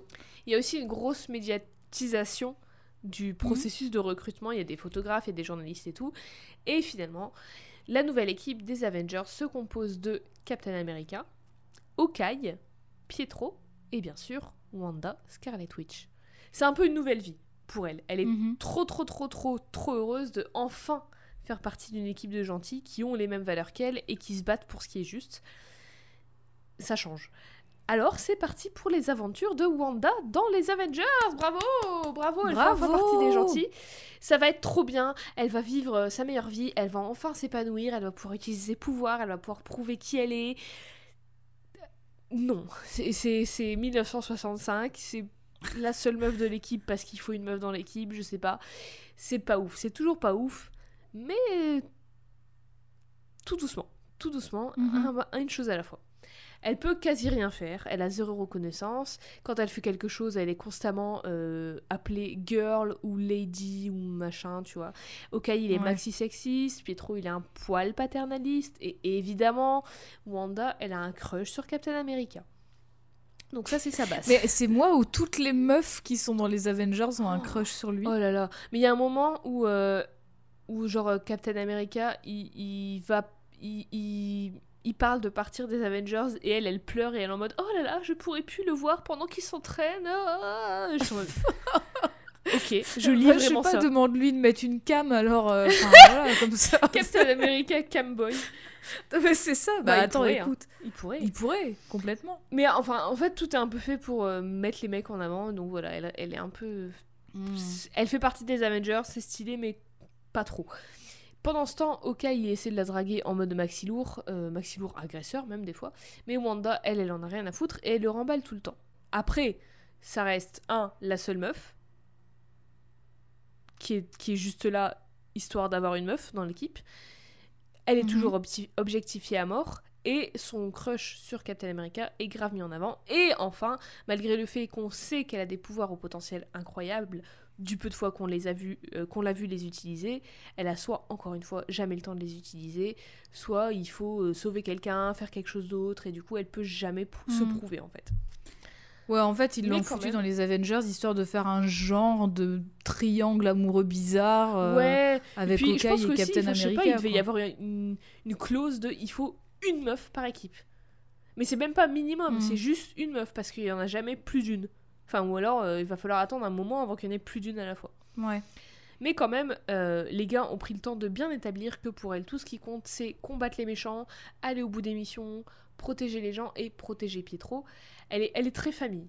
Wanda, elle est très très proche de Pietro et elle est très famille. Mais encore une fois, enfin, vraiment, c'est une semi-personne. Elle a une vraie personnalité, elle a des opinions, elle a des pouvoirs, elle a un vrai libre arbitre, mais elle passe pas le, le, le test de Bechdel. Donc tu vois, elle est, c'est Hmm. moitié, moitié une personne. Est-ce qu'on peut rappeler c'est quoi le test de Bechdel Oui, peut-être bah, pour les rappelle-nous, personnes qui ne Rappelle-nous savent ce pas qu'est le test de Bechdel. Alors le test de Bechdel, c'est un test qui a été inventé, euh, enfin bah, inventé, théorisé par euh, Alison Bechdel, qui est euh, notamment euh, BDiste, hein, euh, qui Oui, a autrice. qui est connue pour sa BD Fun Home, dont on a parlé il y a pas très longtemps, euh, Jade et moi en off. Mhm. Et en fait, le test de Bechdel, c'est euh, dans toute œuvre, euh, plutôt, enfin cinématographique, mais ça marche dans n'importe quelle œuvre de fiction.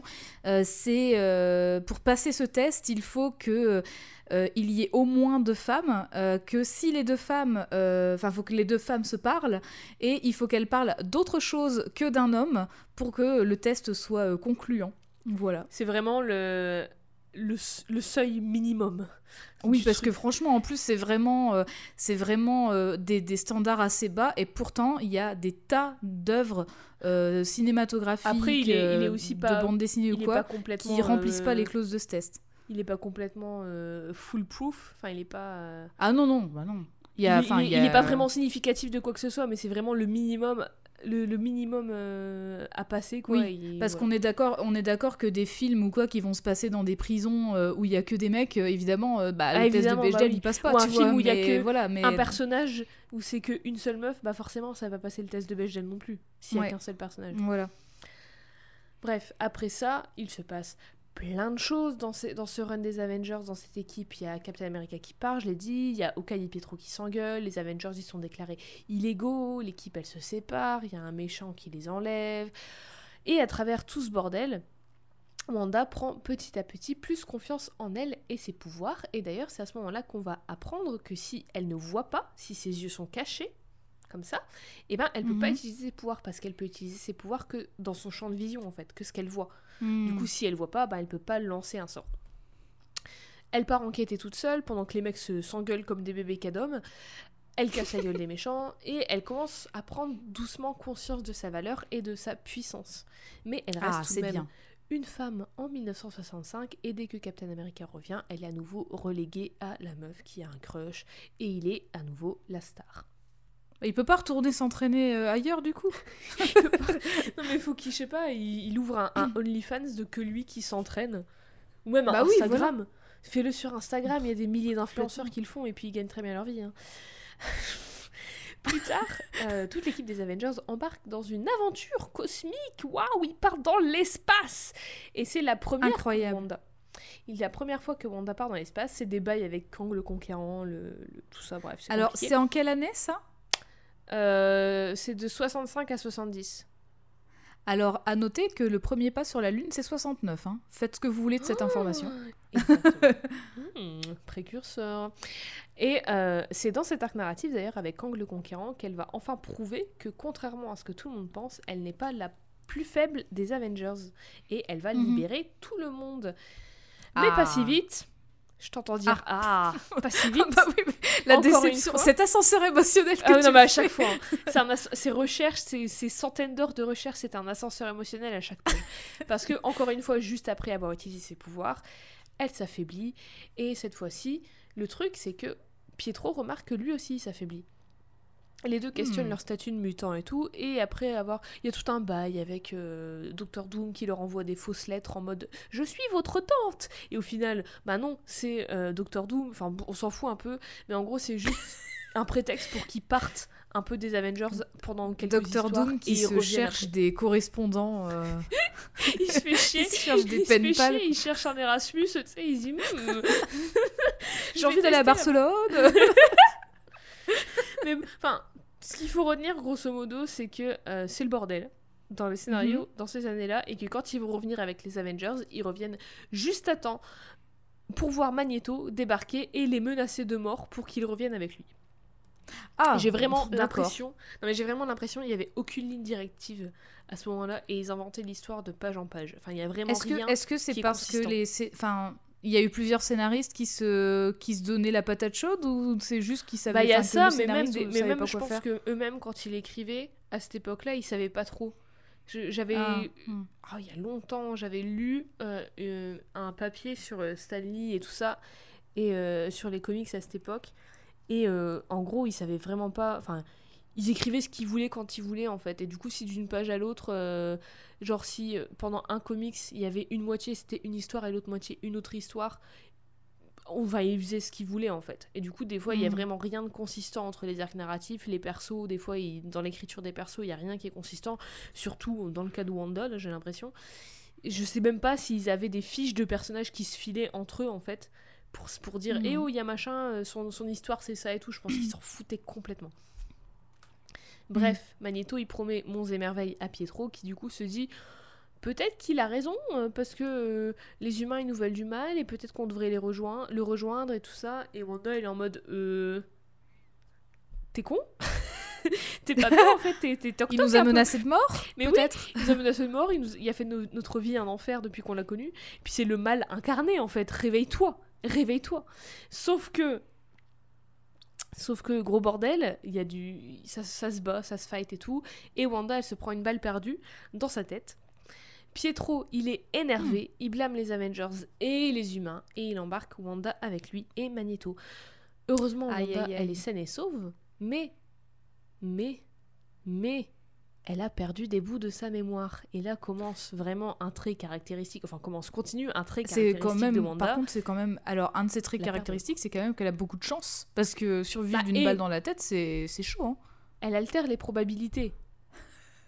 c'est ça Peut-être qu'elle a j'ai une survécu. chance sur autant de millions de survivre on va prendre celle-là hein. bah non, mais elle augmente ses probabilités de Mhm. survie, tout simplement. Mais là, du coup, incroyable on va voir encore et encore que la perte de mémoire, ça fait partie intégrante de son perso. Mhm. C'est, je l'ai dit tout à l'heure, une grosse facilité scénaristique quand tu sais pas trop où tu vas, ni d'où le perso vient d'ailleurs. Ça te permet de réécrire et de redconner des trucs sans trop te soucier des conséquences et tout, parce que bah, elle a oublié donc en fait, c'est pas nous les scénaristes qui faisons de la merde, c'est elle qui a oublié et qui s'est trompée. On peut faire ce qu'on veut. Mhm. Très vite fait, ils vont se retrouver avec Magneto de nouveau. et Cette fois, il a un plan de faire un pays entièrement consacré aux mutants et aux mutantes, de séparer la population des humains et des mutants.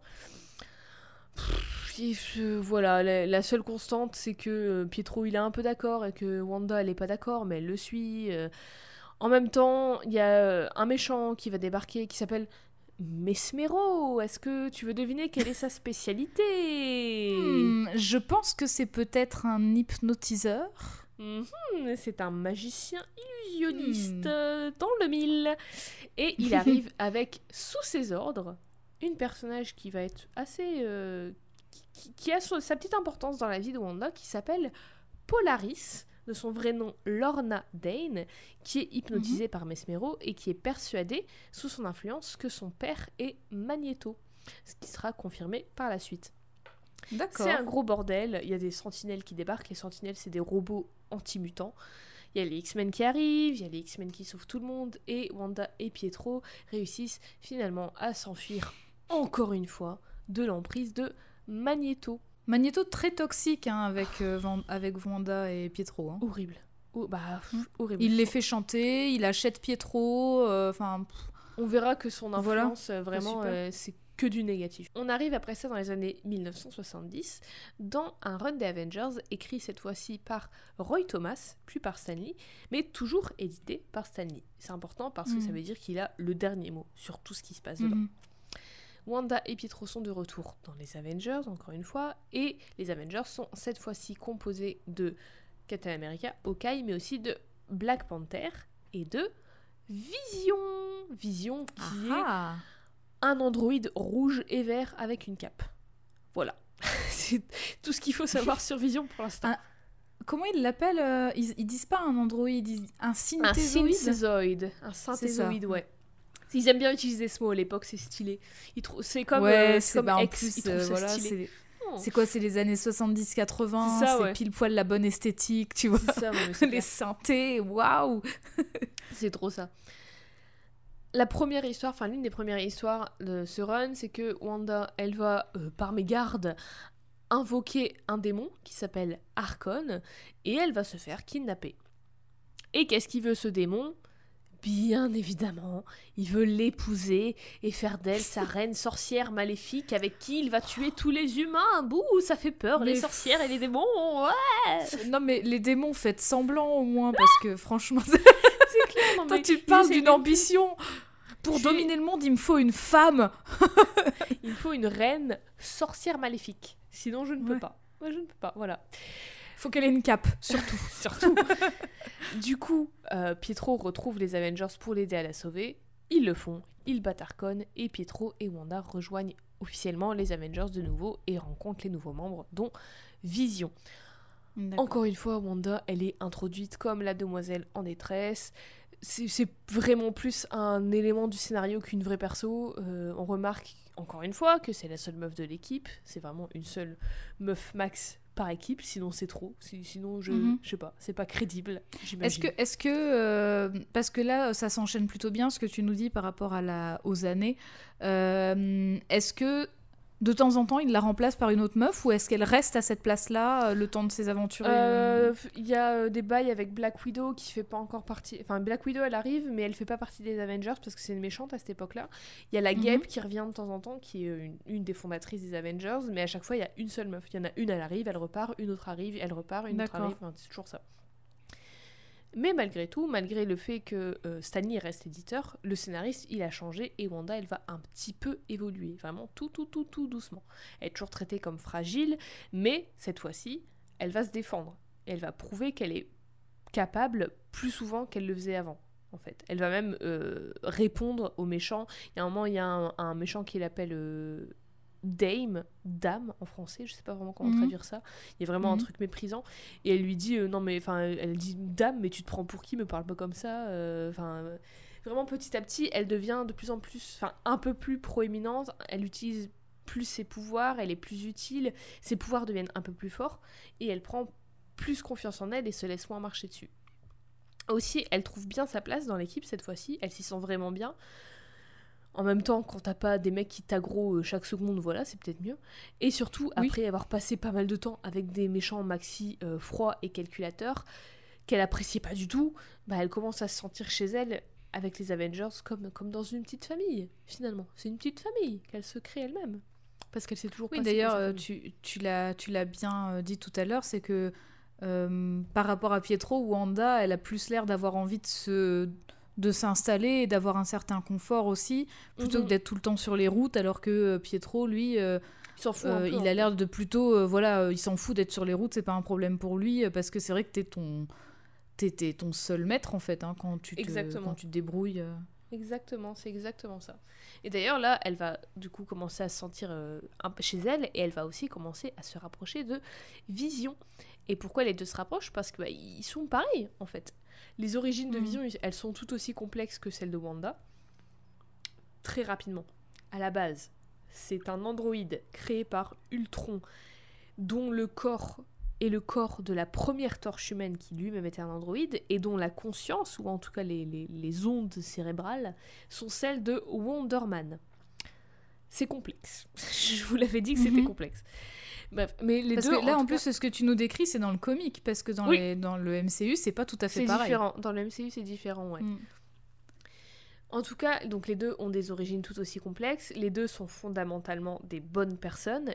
Ils veulent juste défendre les gens, se battre pour ce qui est juste, et ils voient la beauté partout, malgré le fait que ils savent ce que c'est d'être maltraité juste parce que ton existence plaît pas à quelqu'un, tu vois. Mm. Mais ils voient quand même, la, la- ou en tout cas ils essayent de voir la beauté partout. Et surtout, les deux sont égaux. Jamais il y a de rapport d'inégalité entre eux. Jamais il y a de domination chelou. euh, jamais il y a Vision qui va euh, la, rabaisser ou, euh, ou juste la voir comme un objet à sauver, comme une demoiselle en détresse. Elle l'aide autant que lui l'aide. Il- connaît son potentiel autant qu'elle elle connaît le sien. Ils se complètent vraiment autant dans leur façon d'appréhender le monde que dans leur façon de ressentir les émotions, tout ça. Et c'est en ça que je trouve leur relation super jolie et humaine. Et il y a vraiment ce truc, en plus de Wanda, elle va montrer à Vision ce que c'est d'être euh, humain, de ressentir des émotions et tout. Et Vision, il va apporter ce côté un peu plus. euh, comment dire Enfin, moins, moins dans. Moins dans tout de suite l'émotion, justement, dans essayer de rationaliser les choses et tout ça. Et du coup, ils se complètent vachement. Et même si ça me saoule un peu que tous les arcs narratifs de Wanda soient en rapport avec des hommes, j'aime beaucoup, beaucoup, beaucoup la relation que les deux ont parce que ça explore leurs personnages respectifs et y a, euh, ça permet une, une- une douce évolution de l'écriture de Wanda qui Mm. va peu à peu vers du mieux. On apprend à Bah, la là- connaître loin de Pietro et euh, d'un rapport plus moins toxique avec un mec en fait. Oui, oui. Bah oui, là, là, en fait, clairement, ça explore vraiment sa, sa personnalité euh, en Mhm. rapport avec une autre personne que Oui, Pietro ou euh, Magneto. Euh, et surtout, c'est pas sa relation, elle se crée pas autour de Vision sauve Wanda, et c'est comme ça qu'ils développent leur relation. Donc du coup, oui, je comprends que ce soit plus intéressant dans ce sens-là. mais pas si vite parce qu'on est toujours dans les années 70 et que, désolé, mais Roy Thomas n'est pas forcément mieux qu'un autre. Avengers numéro 83, le, le chapitre des Lady Liberators, les, les- les femmes libératrices, qui est juste une moquerie pure et dure du mouvement et des groupes féministes de l'époque. Aïe, aïe, aïe. C'est la première apparition de Valkyrie en tant que chef Ouais. du dit groupe les Lady Liberators, dont fait partie du coup Scarlet Witch.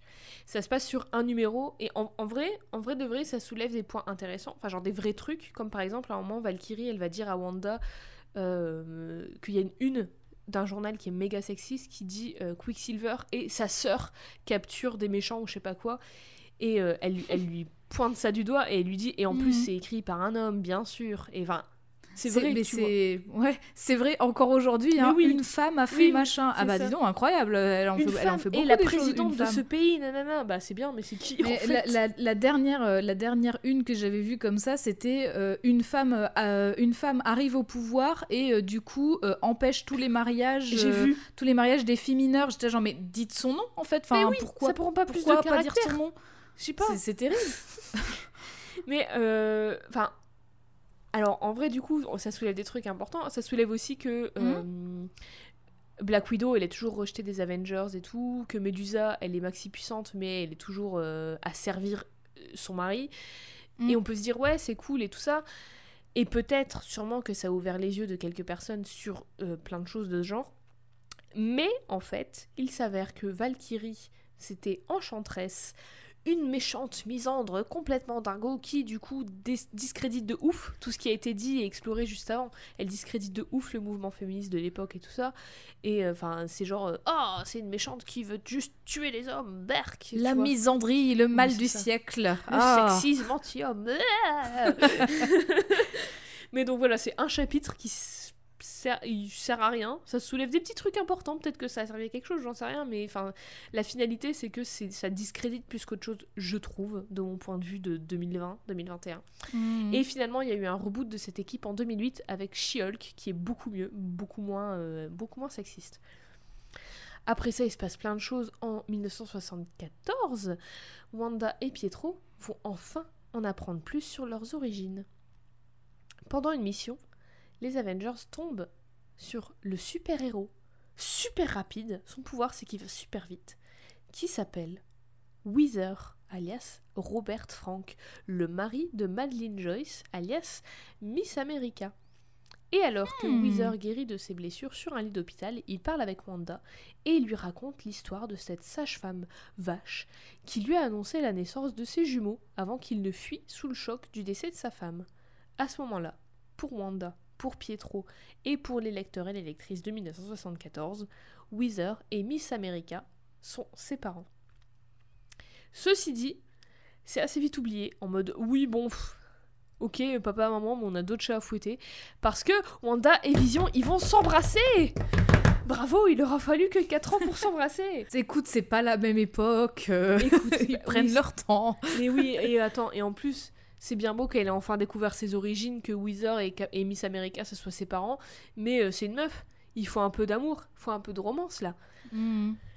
Mais les deux qui se mettent ensemble, c'est pas forcément au goût de tout le monde, notamment de Pietro qui aime pas trop Vision. Il n'arrive pas à concevoir qu'un androïde puisse avoir des sentiments. C'est un peu. Euh, un, peu. Euh, couillu de ta part, Pietro, de discriminer quelqu'un sur son existence. Oui, et puis je pense qu'on le verra après, mais connaissant le. Bah déjà, on en a un petit aperçu du caractère de Pietro. Je suis pas certaine qu'il aurait accepté n'importe quel autre mec. Oui, non, mais oui, c'est clair. Voilà, connaissant Pietro. c'est clair.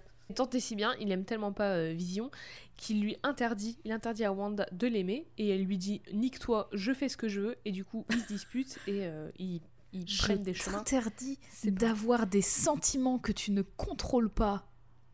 Hmm. Écoute, euh, oui, ouais, voilà. Mais du coup, les deux se, disputent. Et maintenant que Pietro n'est plus vraiment dans la vie de Wanda, on la voit s'affirmer encore une fois de plus en plus. Et elle trouve surtout des vrais amis en des persos féminins, notamment mhm. Black Widow, euh, Carol Danvers et la Guêpe, entre autres. Elle envisage vraiment être dans les Avengers comme quelque chose de, de, bien sans avoir besoin de remerciements ou de reconnaissance ou de fame. Enfin, tu vois, elle, veut pas de la célébrité ou quoi, elle veut juste.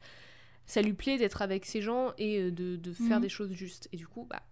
Voilà, elle va revenir dans les Avengers et c'est à ce moment-là qu'arrive au scénario Steve Englehart dans Avengers numéro 128 qui va vraiment enfin explorer le côté sorcière de Wanda et vraiment bien écrire le personnage comme une vraie personne.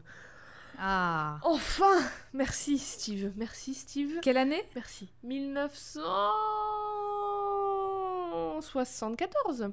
1974. Donc euh, dix ans, euh, ans après son apparition. Oui, c'est ça, 1974. C'est à ce hmm. moment-là du coup qu'il arrive et que euh, les pouvoirs de Wanda aussi vont monter en puissance et que Wanda va vouloir que son nom soit vrai et pas que joli. Elle veut que le mot de sorcière soit une réalité plus que euh, de la poésie.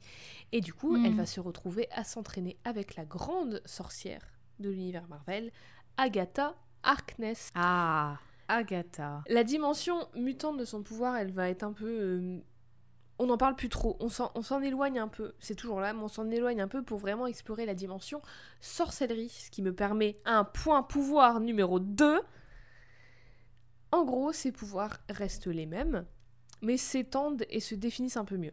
Elle a toujours ses ex, là, ses sorts, mais on va leur mettre, leur donner une dimension plus magique. C'est moins juste comme ça, c'est plus. Euh, c'est moins, euh, ouais, c'est mutant, posez-vous pas de questions. On va vraiment définir que ces sphères et tout, là, c'est des manifestations de sa magie. On commence à mhm. aborder le fait que si elle peut modifier les probabilités, elle peut changer la réalité.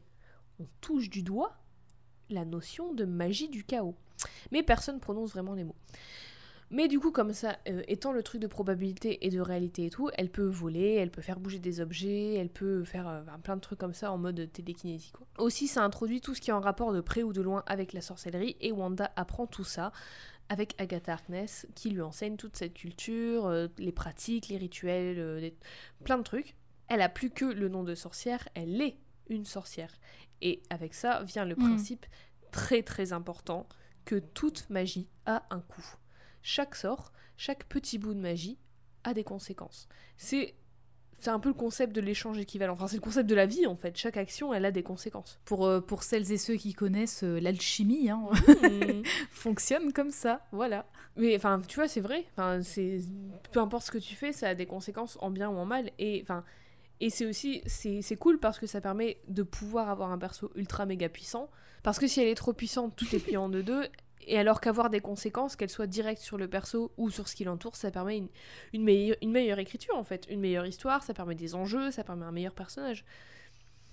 Et une des mhm. conséquences euh, de trop utiliser ses pouvoirs pour Wanda, ça va être sur sa santé mentale.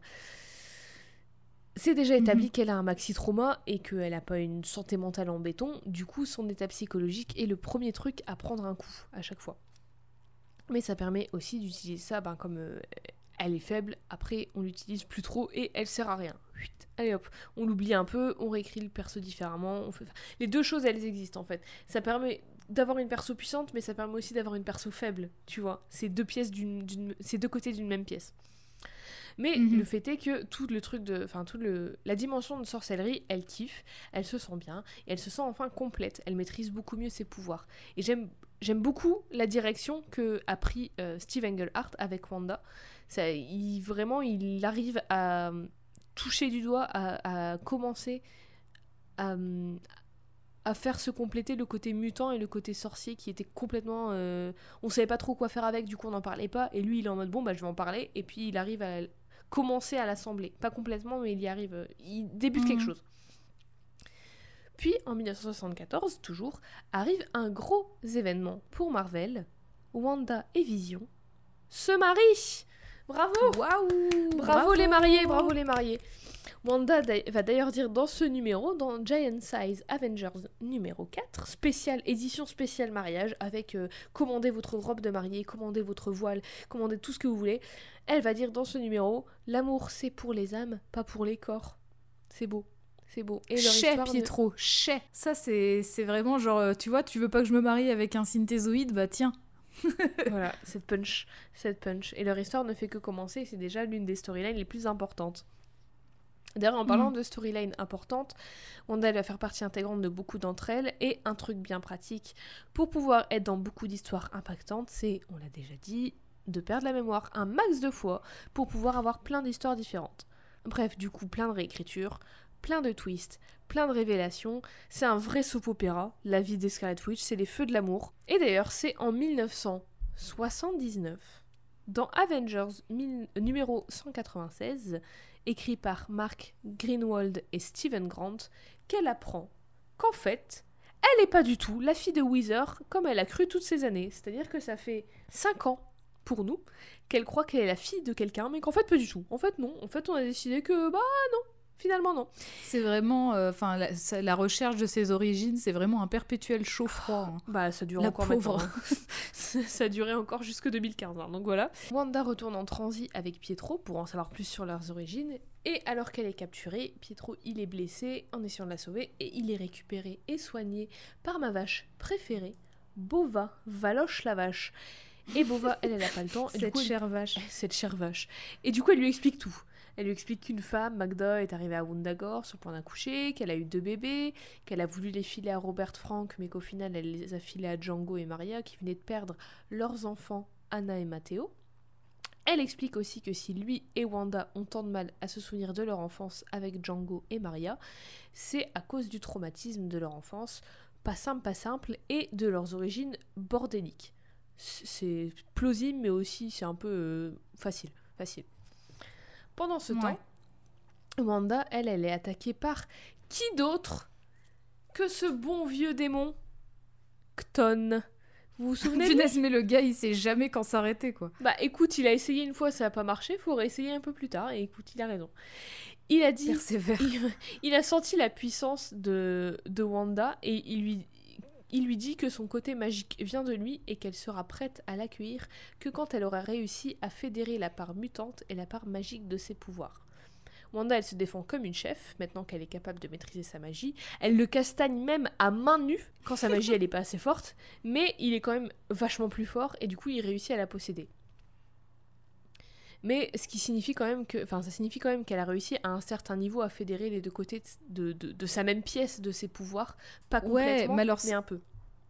Ça, ça me. En fait, ça me chiffonne vraiment parce que le truc, c'est que euh, le gars, il dit oui, il faut que tu mélanges ta partie magique et ta partie mutante. Mais en fait, tout ce qu'on sait jusque maintenant, c'est que sa partie mutante, c'est juste un truc que Magneto, il a fait. Genre, il les a regardés, il a dit Vous avez des pouvoirs Pff, Vous êtes mutant Bah, Ouais, ok, mais mais, oui. alors, sur quelle base tu te, tu te bases, du coup, enfin, pour dire ça? Parce que à côté de ça, on en a déjà parlé, mais il y a les inhumains qui euh, aussi ont des pouvoirs dus à un côté génétique, mais du coup, c'est pas tout à fait pareil et c'est pas des mutants. Donc, ah Oui, non, mais je suis c'est d'accord c'est bizarre d'assumer hein. comme ça. euh, hop, genre, Magneto, il a dit que t'étais mutant Ok, bah alors du coup, faudra que tu mélanges ta part magicienne et ta part mutante. Hein? On va faire Je ça. suis d'accord que c'est le bordel, ouais. mais bizarre. dans à peu près deux minutes, ça va être expliqué. D'accord, j'ai brûlé les étapes. Mais, euh, oh, brûlé. Les Avengers débarquent, évidemment, Mhm. ça se castagne. Euh, Pietro débarque aussi avec Django, qu'il a retrouvé sur la route, leur père adoptif. Le pouvoir de l'amour sauve tout le monde, elle est libérée d'Octone. Tout est bien qui finit bien, sauf que, malheureusement, Django est blessé dans la bataille et que Wanda a à peine le temps de se souvenir qu'il est son père adoptif, qu'il meurt. Désolé Ah. Django, c'était sympa de t'avoir vu pendant 5 cases. Ça, alors ça, c'est vraiment un trope, tu sais, qu'on voit beaucoup dans les films et tout, genre les mecs qui meurent avant de dire une information euh, importante ou quoi. C'est... Voilà, ça Genre elle le voit, elle se dit, elle se souvient que, enfin elle se souvient, elle se souvient des moments passés avec lui et tout. Elle vient d'apprendre euh, que elle n'était pas la fille de, de Robert Frank et tout, et puis crève. Tout ça, vraiment le- les traumatismes, ça ne s'arrête jamais pour elle. Elle a aucun répit. Ouais. Mais il faudra quand même attendre quelques années encore pour connaître l'identité du père de Wanda et Pietro, parce que on sait que Django et Maria c'est leurs parents adoptifs, mais du Mhm. coup leurs vrais parents, on ne sait de nouveau plus qui ils sont. Après ça, Wanda, qui vient à peine de comprendre que ses pertes de mémoire sont dues à son trauma, elle est retraumatisée et elle requitte les Avengers, mais cette fois-ci avec Vision.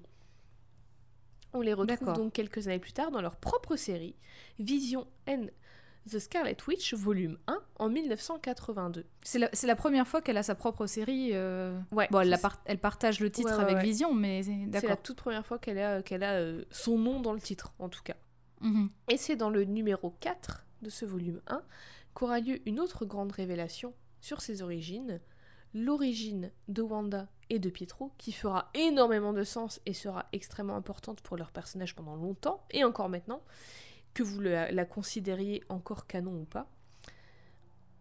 Alors que Pietro vient d'avoir un enfant avec Crystal, une inhumaine, Wanda et Vision les retrouvent après des années pour euh, pour la famille, pour découvrir le gamin et tout. Ils se réunissent toutes et tous, ils discutent du gamin, de la famille que, que tout le monde forme, et ils en viennent au sujet des parents.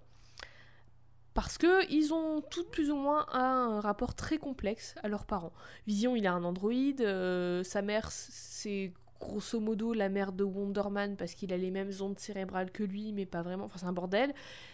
Et c'est là que débarque pendant cette conversation sur les parents, sur l'héritage, que débarque qui? L'homme qui débarque toujours au bon moment, au bon endroit, celui qui a recueilli Pietro et Wanda au tout début de leur histoire dans les comics, celui qui a en quelque sorte été une figure paternelle malgré tout pour Wanda et Pietro, Magneto Mais en fait, c'est juste, il, il a. Enfin, il les, il les met sur écoute parce qu'il y a du métal un petit peu partout autour Mais- de nous. Et du coup, il entend Mais je toutes suis les sûre. ondes dans le métal et c'est comme ça qu'il sait, quoi. Mais je suis sûre, il a une salle dédiée chez lui avec plein de moniteurs et plein de micros Bah, et de ça. trucs et tout, et puis il les suit Bah en oui. temps réel tout le temps. Flippant. Professeur Xavier, il a Cérébro, Magneto, il a ses, ses aimants. Il voilà, c'est tout. man- Magnétro. Je sais pas. Oh Je suis fatiguée, j'essaie. Tout le monde est en panique, du coup, quand il arrive, tout le monde est déter pour lui botter les fesses, mais il annonce que Calmos, je suis juste là pour le bébé. je viens pour la réunion de famille, j'ai le droit. bah surtout que pourquoi? Parce que quand même, enfin genre, euh, t'es qui pour être là pour mon bébé en fait? Et il dit que quel genre de personne serais-je si je ne souhaitais pas la bienvenue au monde à mon petit enfant? Et c'est là que Wanda comprend que son vrai père est le seul, l'unique, Magneto. Tintin, et donc, les parents, enfin le père de Wanda et Pietro n'est autre que Magneto le mutant. Et quand il racontait son histoire de ma femme mon ex-femme, le grand amour de ma vie qui a fui, nénania, c'était Magda. Il raconte qu'il est né à une époque où autant les humains que les mutants étaient persécutés pour leurs différences. Lui, en l'occurrence, c'est parce qu'il était juif pendant la Seconde Guerre mhm. mondiale, qu'il a vu les effets de, que la haine a sur euh, les gens, et il dit que contrairement aux autres, lui, il avait les pouvoirs pour contre-attaquer cette haine. Et c'est ce pouvoir qui a fait peur, qui a terrifié Magda à force et qui s'est enfui. Le reste. Alors, euh, déjà, pourquoi tu l'as pas dit plus tôt Et aussi. Euh, Moi, lui Bah non, mais Magneto, enfin, je veux dire, le gars, il arrive après tout le bordel et tout qu'il a créé, en plus, parce que enfin, c'est lui qui a menacé ses enfants, qui les faisait chanter et tout. Et après, il vient, il fait Oh, bah, bah je suis méchant, grand-père, hein. j'ai quand même le droit de visite, hein, dis donc. Bah non, fallait le dire plus tôt. Peut-être qu'il le savait pas plus tôt. Hein. Oui, bah on sait très bien que c'est parce que les scénaristes l'avaient pas exploité plus tôt. Mais, et puis aussi, euh, ça n'excuse pas tout. Je veux dire, c'est pas parce ah bah que euh, t'es le grand-père euh, naturel euh, du, petit-fils que on peut faire table rase de comment tu t'es comporté avec tes enfants. Hein. Clairement pas, clairement pas. Mais encore une fois, la famille c'est quelque chose d'essentiel dans l'arc de Wanda Maximoff. Mhm. Mais alors, j'ai dit vite fait qu'il était juif, ce qui signifie, dans l'esprit de tout le monde, en tout cas des lecteurs et des lectrices, et des scénaristes, que comme Wanda et sa fille, elle serait elle aussi juive, et Pietro aussi. Alors je sais que le judaïsme est une religion, et que ça ne se transmet pas par le sang, la religion, mais et pardon, encore une fois, je ne suis ni anthropologue, ni experte, ni rien du tout. Et j'espère ne pas dire de conneries. Du coup, théologue, puisque c'est spécialiste de la religion. Exact. Mais c'est plus compliqué que ça, en fait. On sait qu'il y a mhm. une longue, longue, longue, longue histoire derrière les populations juives. Il y a un sens plus large au terme du judaïsme que simplement la religion. Il y a un sens qui définit mhm. vraiment une population liée à une appartenance ethnique, même si pas religieuse. Aussi, euh, les Roms, le peuple romani, il est extrêmement lié à la religion juive par rapport à la descendance, à la géographie, la migration, tout ça, même si la religion la plus commune, la plus commune des Roms, c'est euh, pas du tout le judaïsme, mais c'est extrêmement lié par rapport à l'Israël et plein de choses comme ça. Je vous laisse vous aller vous renseigner sur ça si ça vous intéresse. Aussi aussi, Stanley, c'est bien connu, il était juif et ses parents venaient de Roumanie, un des endroits où il y a le plus de Roms. Donc, euh, c'est pas très très explicite ni même très abordé dans les comics le fait que Scarlet Witch et Quicksilver soient juifs. Même les personnages confirmés juifs, genre qui célèbrent Hanouka et tout, c'est pas maxi abordé non plus malheureusement. Mais c'est justement pour ça que les fans s'accrochent beaucoup à, ça, s'accrochent beaucoup au fait que Wanda soit juive parce qu'il y a si peu de persos juifs que voilà. Et puis, enfin maintenant, mm. c'est dans le canon quoi. C'est tellement ancré à la fois dans l'esprit des fans et dans l'esprit de certains auteurs que bah c'est le cas, c'est dans le canon et encore mm. aujourd'hui. Retenez bien ce encore aujourd'hui. Après, euh, on enfin, sur interprétation peut-être, mais je rappelle qu'au début de l'épisode, je parlais de la représentation euh, des sorcières euh, dans les mhm. contes, etc., où c'est le nez crochu, les doigts crochus, où c'est des caricature antisémite, bah voilà, du mais c'est pour ça euh, aussi. on peut faire le lien complètement. Hein. Mais oui, on fait le lien, et c'est pour ça aussi que ça, ça vraiment, ça tient à cœur à beaucoup de gens, et je suis sûre à Stanley, parce que, bah, euh, puis même le truc de, euh, du maître de l'évolution, qui est un eugéniste, les caricatures des sorcières, le truc avec les Roms et tout, et le, son père qui est un survivant de l'Holocauste et tout, enfin, rien n'est laissé au hasard, et c'est vraiment super important que je trouve qu'on aborde cette partie-là du perso, qui a été complètement occultée dans le MCU, j'y reviendrai, mais je trouve ça vachement important de parler de ça parce que ça, c'est à la fois euh, ça a un impact dans son évolution, dans son écriture, dans euh, et ça explique beaucoup de choses aussi. Et c'est et puis mhm. même juste c'est super important de voir une, un perso si proéminent de l'univers Marvel, des comics, qui est un truc super important en Amérique, être juif et être, et être Rome aussi. Bref, après cette révélation, Wanda est bouleversée, normal, encore plus qu'avant, vraiment, elle est, jamais au bout de ses peines, voilà.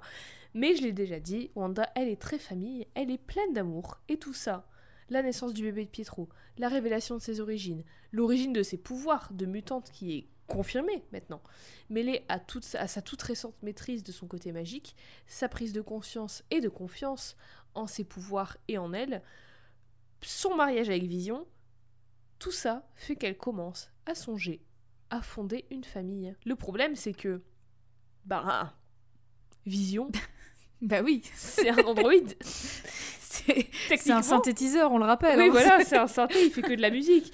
Mais techniquement, à part faire des sols, des la et des ré, il peut pas concevoir d'enfants, tu vois.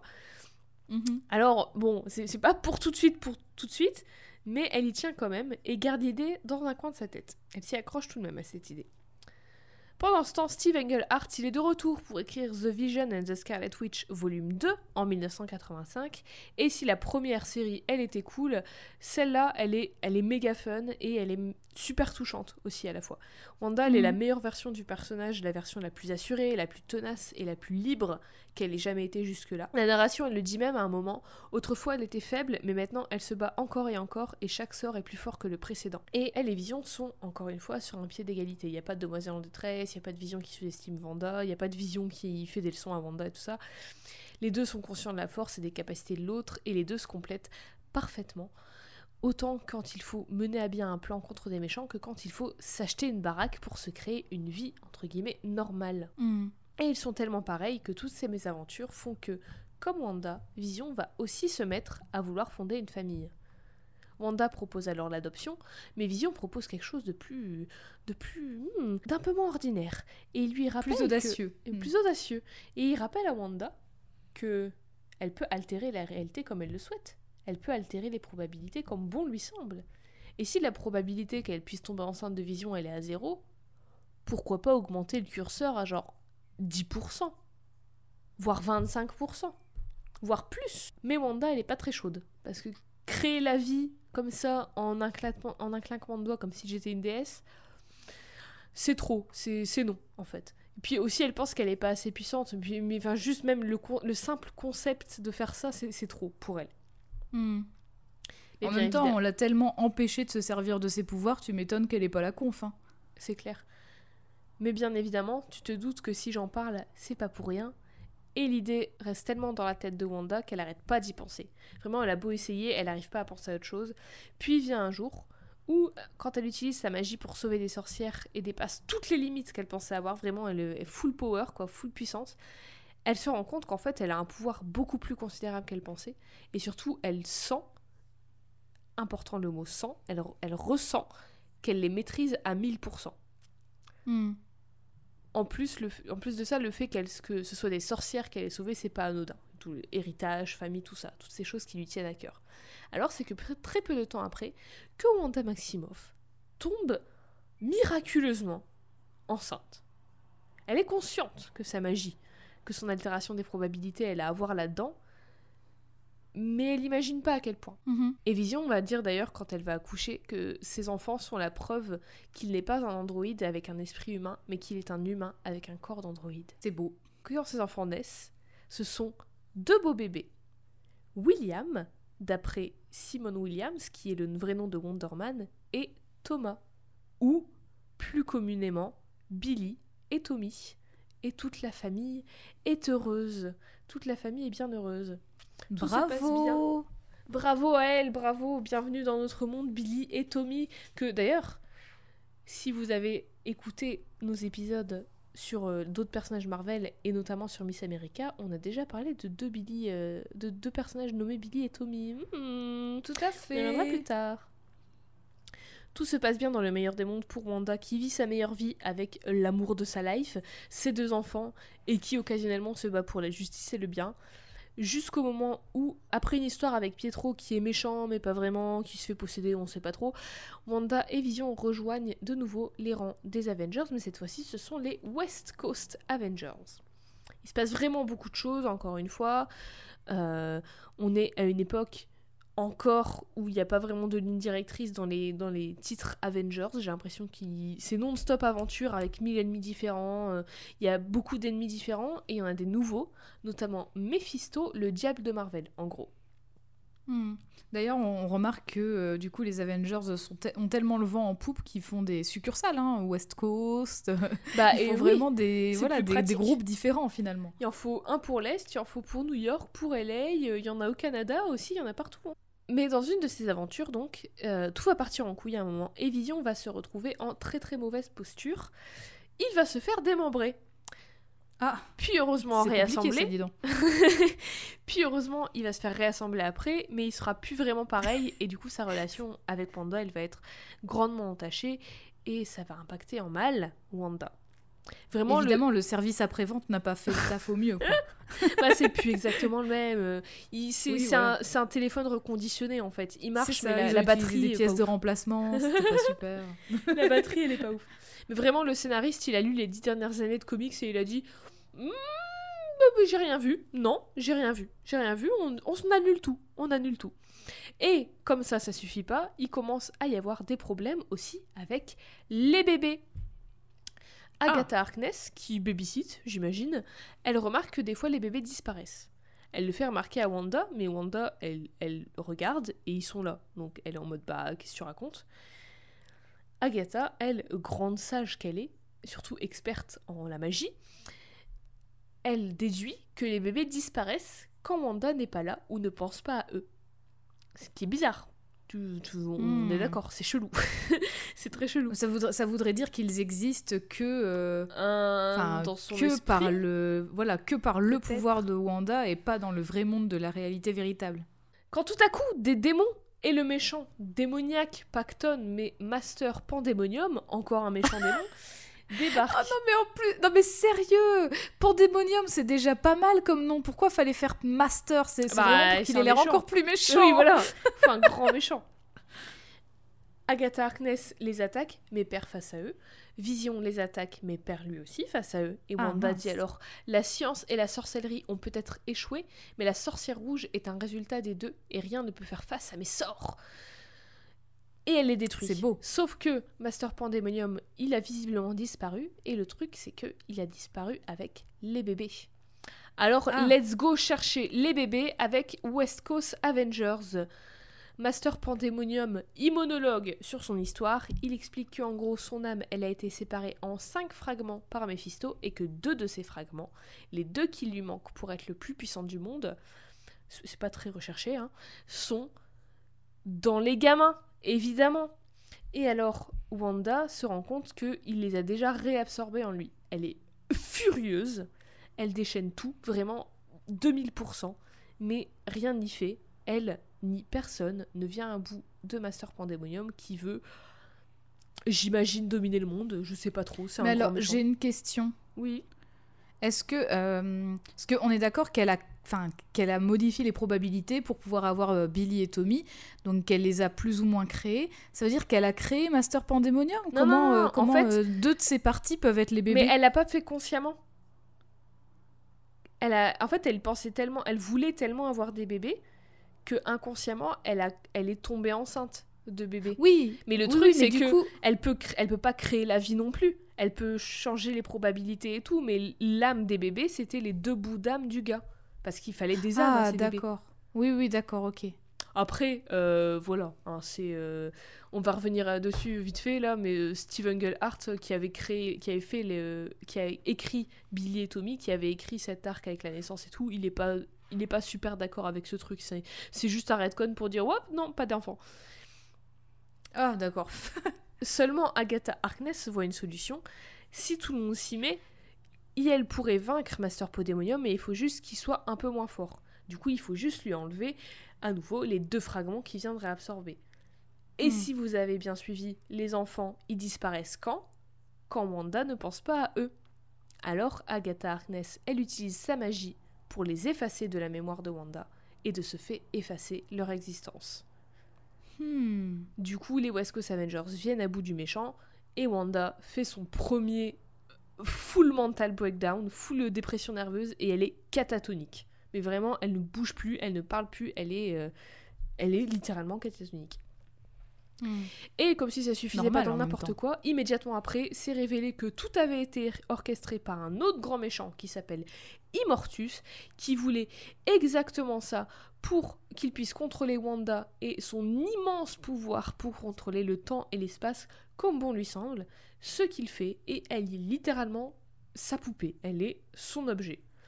On n'avait pas déjà vraiment- parlé d'Immortus? Si, euh, avec Captain Marvel. Oui, c'est ça, hein, je me disais bien. C'est lui, il me semble que c'est son gamin à lui qui a euh, fait. qui s'est réincarné dans le bébé de, Cap de Oui, Carol c'est Danvers, ça. là. Avec euh, Marcus ou je sais pas quoi, Exact. fils d'Immortus, machin. Bah déjà quand tu te, enfin déjà quand t'as un nom qui se termine en, ter- enfin terminaison latine, hmm, plutôt méchant.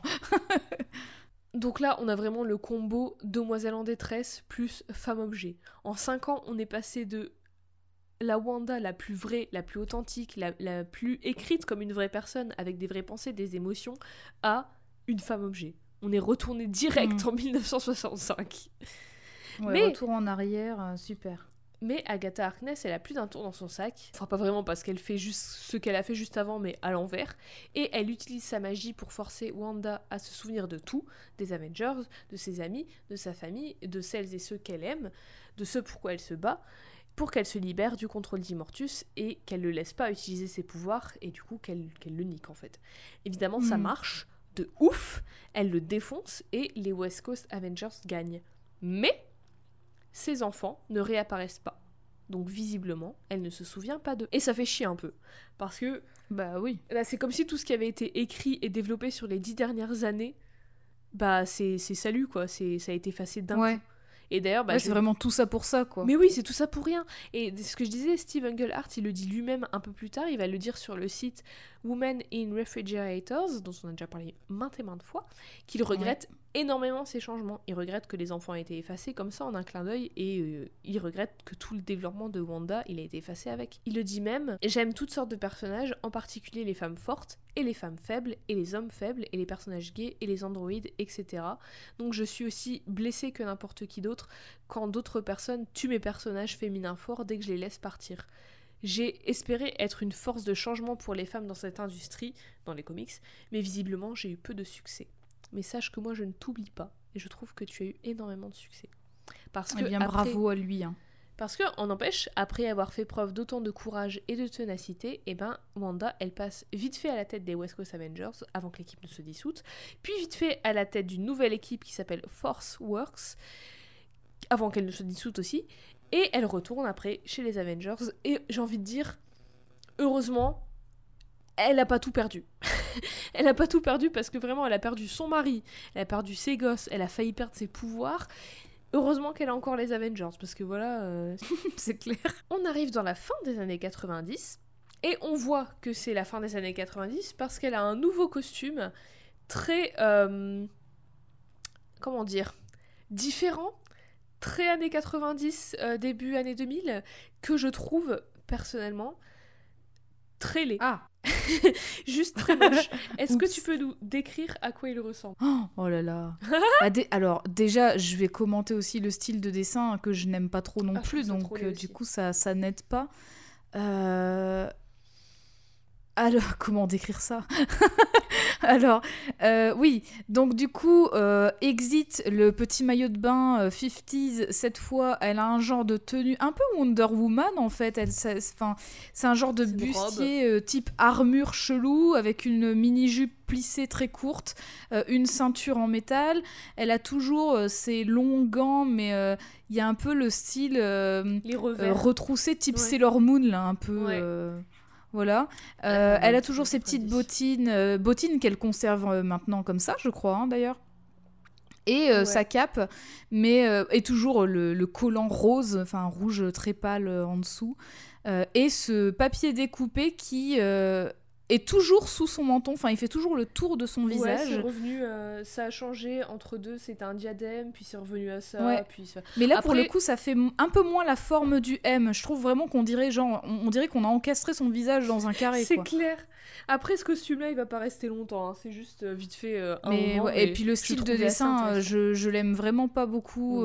Vision, il a l'air tellement intense, on dirait un méchant Ah, il est horrible. sur l'image que tu m'as envoyée. Il est horrible. Et cette fois-ci, euh, sans vraiment s'attarder sur le pourquoi du comment, elle est présentée vraiment comme une ado chiante. Elle vit Ah, avec, euh, elle vit avec Agatha Harkness, qui est en gros sa figure maternelle et sa prof de sorcellerie. Et c'est d'ailleurs enfin là que ses pouvoirs vont être beaucoup plus simples à comprendre, parce que enfin, les mots magie du chaos vont être prononcés. Hmm. La magie du chaos, c'est quoi? Qu'est-ce que c'est la magie du chaos? Est-ce que tu sais, Eve? Bah alors, je suppose que c'est en lien avec euh, ce personnage qui est revenu plusieurs fois qu'on appelle Cton. Oui, mais est-ce que tu sais, dans notre monde, ce que c'est la magie du chaos? C'est un truc qui existe vraiment. Euh, ah, alors, je connais la théorie du chaos dans Jurassic Park. Est-ce Ah. Que ça a à voir? Euh, je ne Non, suis sinon, euh, j'ai pas envie de dire de bêtises, donc je préfère te laisser, te laisser nous dévoiler ce que c'est. Je ne suis pas experte, j'ai fait un maximum de recherches et je suis tombée, tombée dans un trou noir sans fin de choses sur la sorcellerie, la magie, la magie du chaos et j'ai vraiment, j'ai terminé dehors, debout dans la rue, en plein milieu de l'après-midi à prendre des notes sur la théorie des cordes, donc vous voyez à quel point euh, je suis...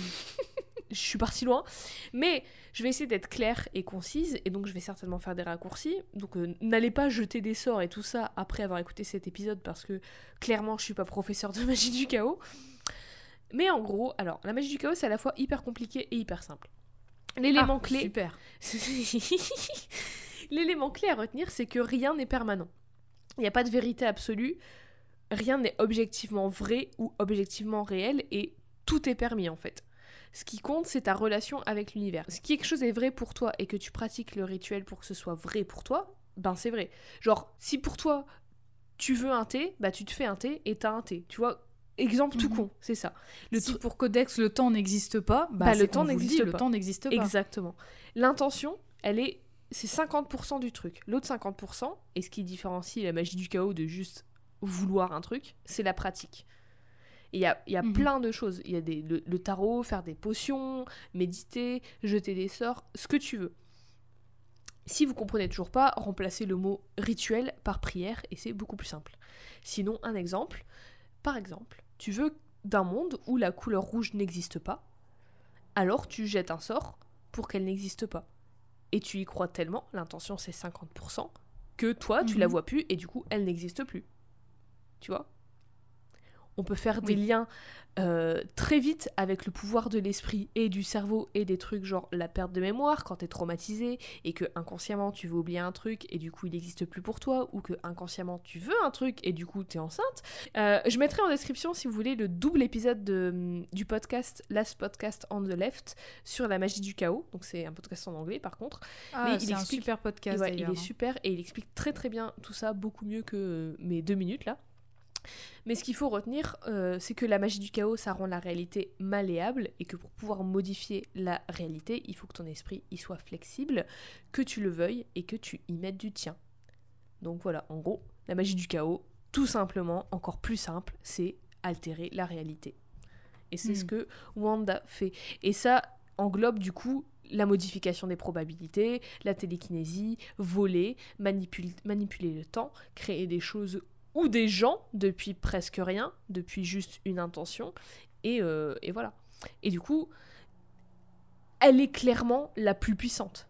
Enfin, il n'y a aucun débat. Je suis désolée. Elle va d'ailleurs être considérée plus tard comme l'entité qui est le point d'ancrage de la réalité du monde Marvel. Enfin, vraiment, c'est la plus puissante de l'univers Marvel. Je suis désolée. Mais malgré tout ça, sa puissance, elle devrait attendre un peu avant d'entrer en jeu parce que, à part ça, Wanda, elle est juste là. Elle aussi entre différents costumes, elle aussi entre différents love interests. Elle, elle, elle rompt avec ses différents love interests parce qu'elle admet qu'en fait elle a jamais vraiment arrêté d'aimer Vision. Et petit à petit j'ai l'impression qu'on retrouve une semblance de la Wanda qui avait été construite, celle qui est fondamentalement bonne, celle qui est honnête avec elle-même et avec les autres, celle qui est aimante et celle qui est puissant. Mhm. Et alors euh, que les Avengers sont, pour faire simple, à la tête du monde parce que le gouvernement a dit salut, Wanda, elle fait de la magie dans son coin et elle se retrouve euh, complètement p- possédée, en gros, parce qu'il y a un problème avec le chaos. En gros, il s'avère qu'il y a un mec qui s'appelle Scorpion qui euh, a un objet qui s'appelle la clé du zodiaque et qui veut et qui a réussi à séparer l'entité cosmique in-betweener, intermédiaire en français, qui, je vous la fais courte, est un- une entité qui est composée des deux concepts, l'ordre et le chaos. En gros, il représente la balance dans l'univers. C'est l'univers Marvel, il y a une entité cosmique pour tout. Oui. Et qui est-ce qui Comme est dans direct- Pokémon, un peu. hein. Un peu, un peu. Sauf qu'on peut pas les attraper. Oui, voilà, c'est ça. On peut pas les capturer dans des boules. Et qu'est-ce qui est directement lié au chaos? Bah, du coup, Vanda. Eh Enfin, ben oui, Wanda Maximoff, notre chère Scarlet Witch. Alors forcément, quand on fait de la merde avec le chaos de l'univers, Wanda c'est c'est une antenne, c'est une parabole CanalSat et elle est complètement désorientée, elle est en mode waouh qu'est-ce qui se passe? Mais du coup, ça veut aussi dire que c'est la seule qui peut réassembler le in-betweener. Hmm. Elle défonce. Et elle, elle se laisse pas faire parce qu'à un moment elle dit c'est bon, ça suffit de me posséder comme une poupée vaudou, là calmez-vous, trouvez-vous un peu des hobbies parce que je vais pas, euh, je, je vais pas me faire posséder H24, tester le tennis de table ou l'aïkido, j'en sais rien. Et elle arrive à réassembler le in-betweener. Elle dit d'ailleurs une magnifique phrase. Tu penses que ton pouvoir signifie quelque chose pour moi? Je travaille le chaos comme d'autres travaillent l'argile. Je contrôle le chaos. Le chaos et l'ordre sont faits pour être ensemble et elle réassemble le in-betweener. Alors, c'est trop stylé parce que je l'imagine vraiment faire des battles, tu vois. Mais oui, Genre, euh, mais. Genre le soir, aller, aller dans des petits coins, euh, des petits clubs et tout, euh, privés, tu sais, et faire, et faire des battles et les gagner, tu vois. Ah, mais clairement, rap contender, Wanda euh, Maximum Overdrive, quoi. C'est son nom, son nom de rappeuse. Mais après ça, pas de. pas- elle, aucun, aucun breakdown, aucune dépression nerveuse, elle se sent bien, elle est au max. Et elle est fière, et elle peut, en vrai. Et enfin, Mhm. enfin, cet arc, il fait grave du bien. J'ai vraiment adoré la voir regagner confiance et monter en puissance et revenir à la Wanda que j'aime et juste à celle que elle, elle, à, elle-même, quoi. Mhm. Et c'est aussi dans ce run qu'elle se remet enfin avec Vision. Et c'est aussi dans ce run qu'on verra la fille d'Ant-Man, Cassie Lang, qui sera importante plus tard dans la deuxième partie de notre série. Et c'est Oui. aussi aussi dans ce run qu'on retrouve le focus sur le fait qu'elle soit une sorcière avec notamment sa magie du chaos. Mhm. Oui, que en fait, euh, on, a, on a valorisé, enfin, on a vu que le côté mutant a été très valorisé avec Magneto qui débarque à une réunion de famille alors qu'il n'est pas invité. Euh, et là, et là, il y a la question de ah oui, mais attention, on n'a pas oublié que euh, bah on l'appelle la sorcière rouge pour une raison et euh, il y a une histoire de, enfin, tout tout ce qu'on a défini avec les ex, etc. euh, c'est euh, c'est aussi important, c'est pas que du pouvoir de mutant, il y a autre chose, et donc c'est bien Mhm. que, ce- que ça recentre là-dessus avec le, avec le chaos, justement. Ouais, et puis son héritage de mutante, c'est plus... euh, C'est comme si sa mutation, c'était ce qui lui avait permis d'accéder à la sorcellerie en fait. C'est ça qui avait réveillé en elle que ah bah je peux contrôler des énergies, des trucs et du coup je vais m'intéresser à ça et maintenant elle, elle a appris vraiment à être une sorcière, enfin elle a Mhm. appris toute la culture, les rituels et tout et ça aide qu'elle ait une mutation qui lui permette d'utiliser la magie. Tu vois ce que je veux dire? Oui, oui. Ça sera mieux expliqué un peu plus tard, dans les- quelques années plus tard. Peut-être que justement n'importe quelle euh, humaine non mutante n'aurait pas pu maîtriser Voilà. ce pouvoir-là, quoi. C'est ça. C'est ça. Hmm. Ou en tout cas, pas, au, pas à son niveau, en tout cas. Mhm. En 2004, pour nous, Brian Michael Bendis, un auteur extrêmement Ah. reconnu et à raison. Dont on a déjà parlé. Oui, exactement. Plusieurs fois même, il me semble. On en Oui. parle beaucoup. Il va reprendre le flambeau des Avengers pour une histoire qui porte le doux titre de Avengers, la séparation. C'est c'est un titre très doux, ça. Si on- vous on vous demandez ce qui va se passer, dans ce titre. si vous vous demandez encore ce qui va se passer, bah je pense que vous lisez le titre, même pas besoin de lire le comic quoi en fait. wow, spoiler Spoiler alerte Dans cette histoire, Wanda fait toujours partie des Avengers. On la retrouve posée, tranquille, au bord de la piscine, avec la guêpe. Ah, il y a deux meufs dans cette équipe Et les deux parlent de leur vie. La guêpe Test arrive- de Bechdel réussi, du Oui, bravo Enfin, pas vraiment, parce que la guêpe, elle arrive sur le sujet de la maternité. Et Ah. elle dit qu'un ou une Avenger est pas fait pour être parent parce que c'est trop complexe de, de gérer la vie de super-héros avec ça. Et elle laisse échapper à Wanda Je sais pas comment t'as pu penser que tu pouvais en élever deux. Wanda, il est en mode Bon, Hein dis donc, elle Hein, va se calmer celle-ci. J'avoue. Ce jugement, ça va, ouais non, mais c'est pas vraiment du jugement. Elle est en mode, euh, moi, j'y- arriverai même. Enfin, c'est trop compliqué. Enfin, genre, quand- enfin, comment t'aurais pu faire ça? Enfin, tu sais, c'est pas vraiment du jugement. C'est plus euh, du genre, euh, si t'avais réussi, t'aurais été vraiment une belle gosse, quoi. Enfin, tu vois. Mais Wanda, elle s'en souvient Du pas. coup, c'est bien d'enfoncer. Ouais, mais c'est bien d'enfoncer le clou, là, en plus. Tu te souviens pas que t'avais deux gosses et qu'ils existent plus? Bah tiens, je te le rappelle, là. Bah oui, mais 2004. justement, elle, elle est en mode, ah horrible. Elle est en mode quoi? De, de quoi tu parles? Et la guêpe, elle est en mode, ah merde Merde, la boulette ouais. J'ai rien dit, non, non, t'inquiète, j'ai rien dit. La boulette qui lui a flingué ses vacances, quoi. Ah bah, elle va bien flinguer ses vacances parce que cette conversation, elle turlupine bien Wanda et ça lui sort pas de la tête. Elle arrive pas à faire comme si de rien n'était et elle est persuadée que, bah, elle a raison et oui, elle a eu deux enfants et elle comprend pas pourquoi elle arrive pas à s'en souvenir. Du coup, elle va voir Agatha Harkness, qui d'autre Complètement bouleversée, elle est énervée, elle est désespérée et elle exige des explications. Elle veut savoir où sont ses enfants et surtout qu'est-ce qui leur est arrivé, qu'est-ce qui s'est passé.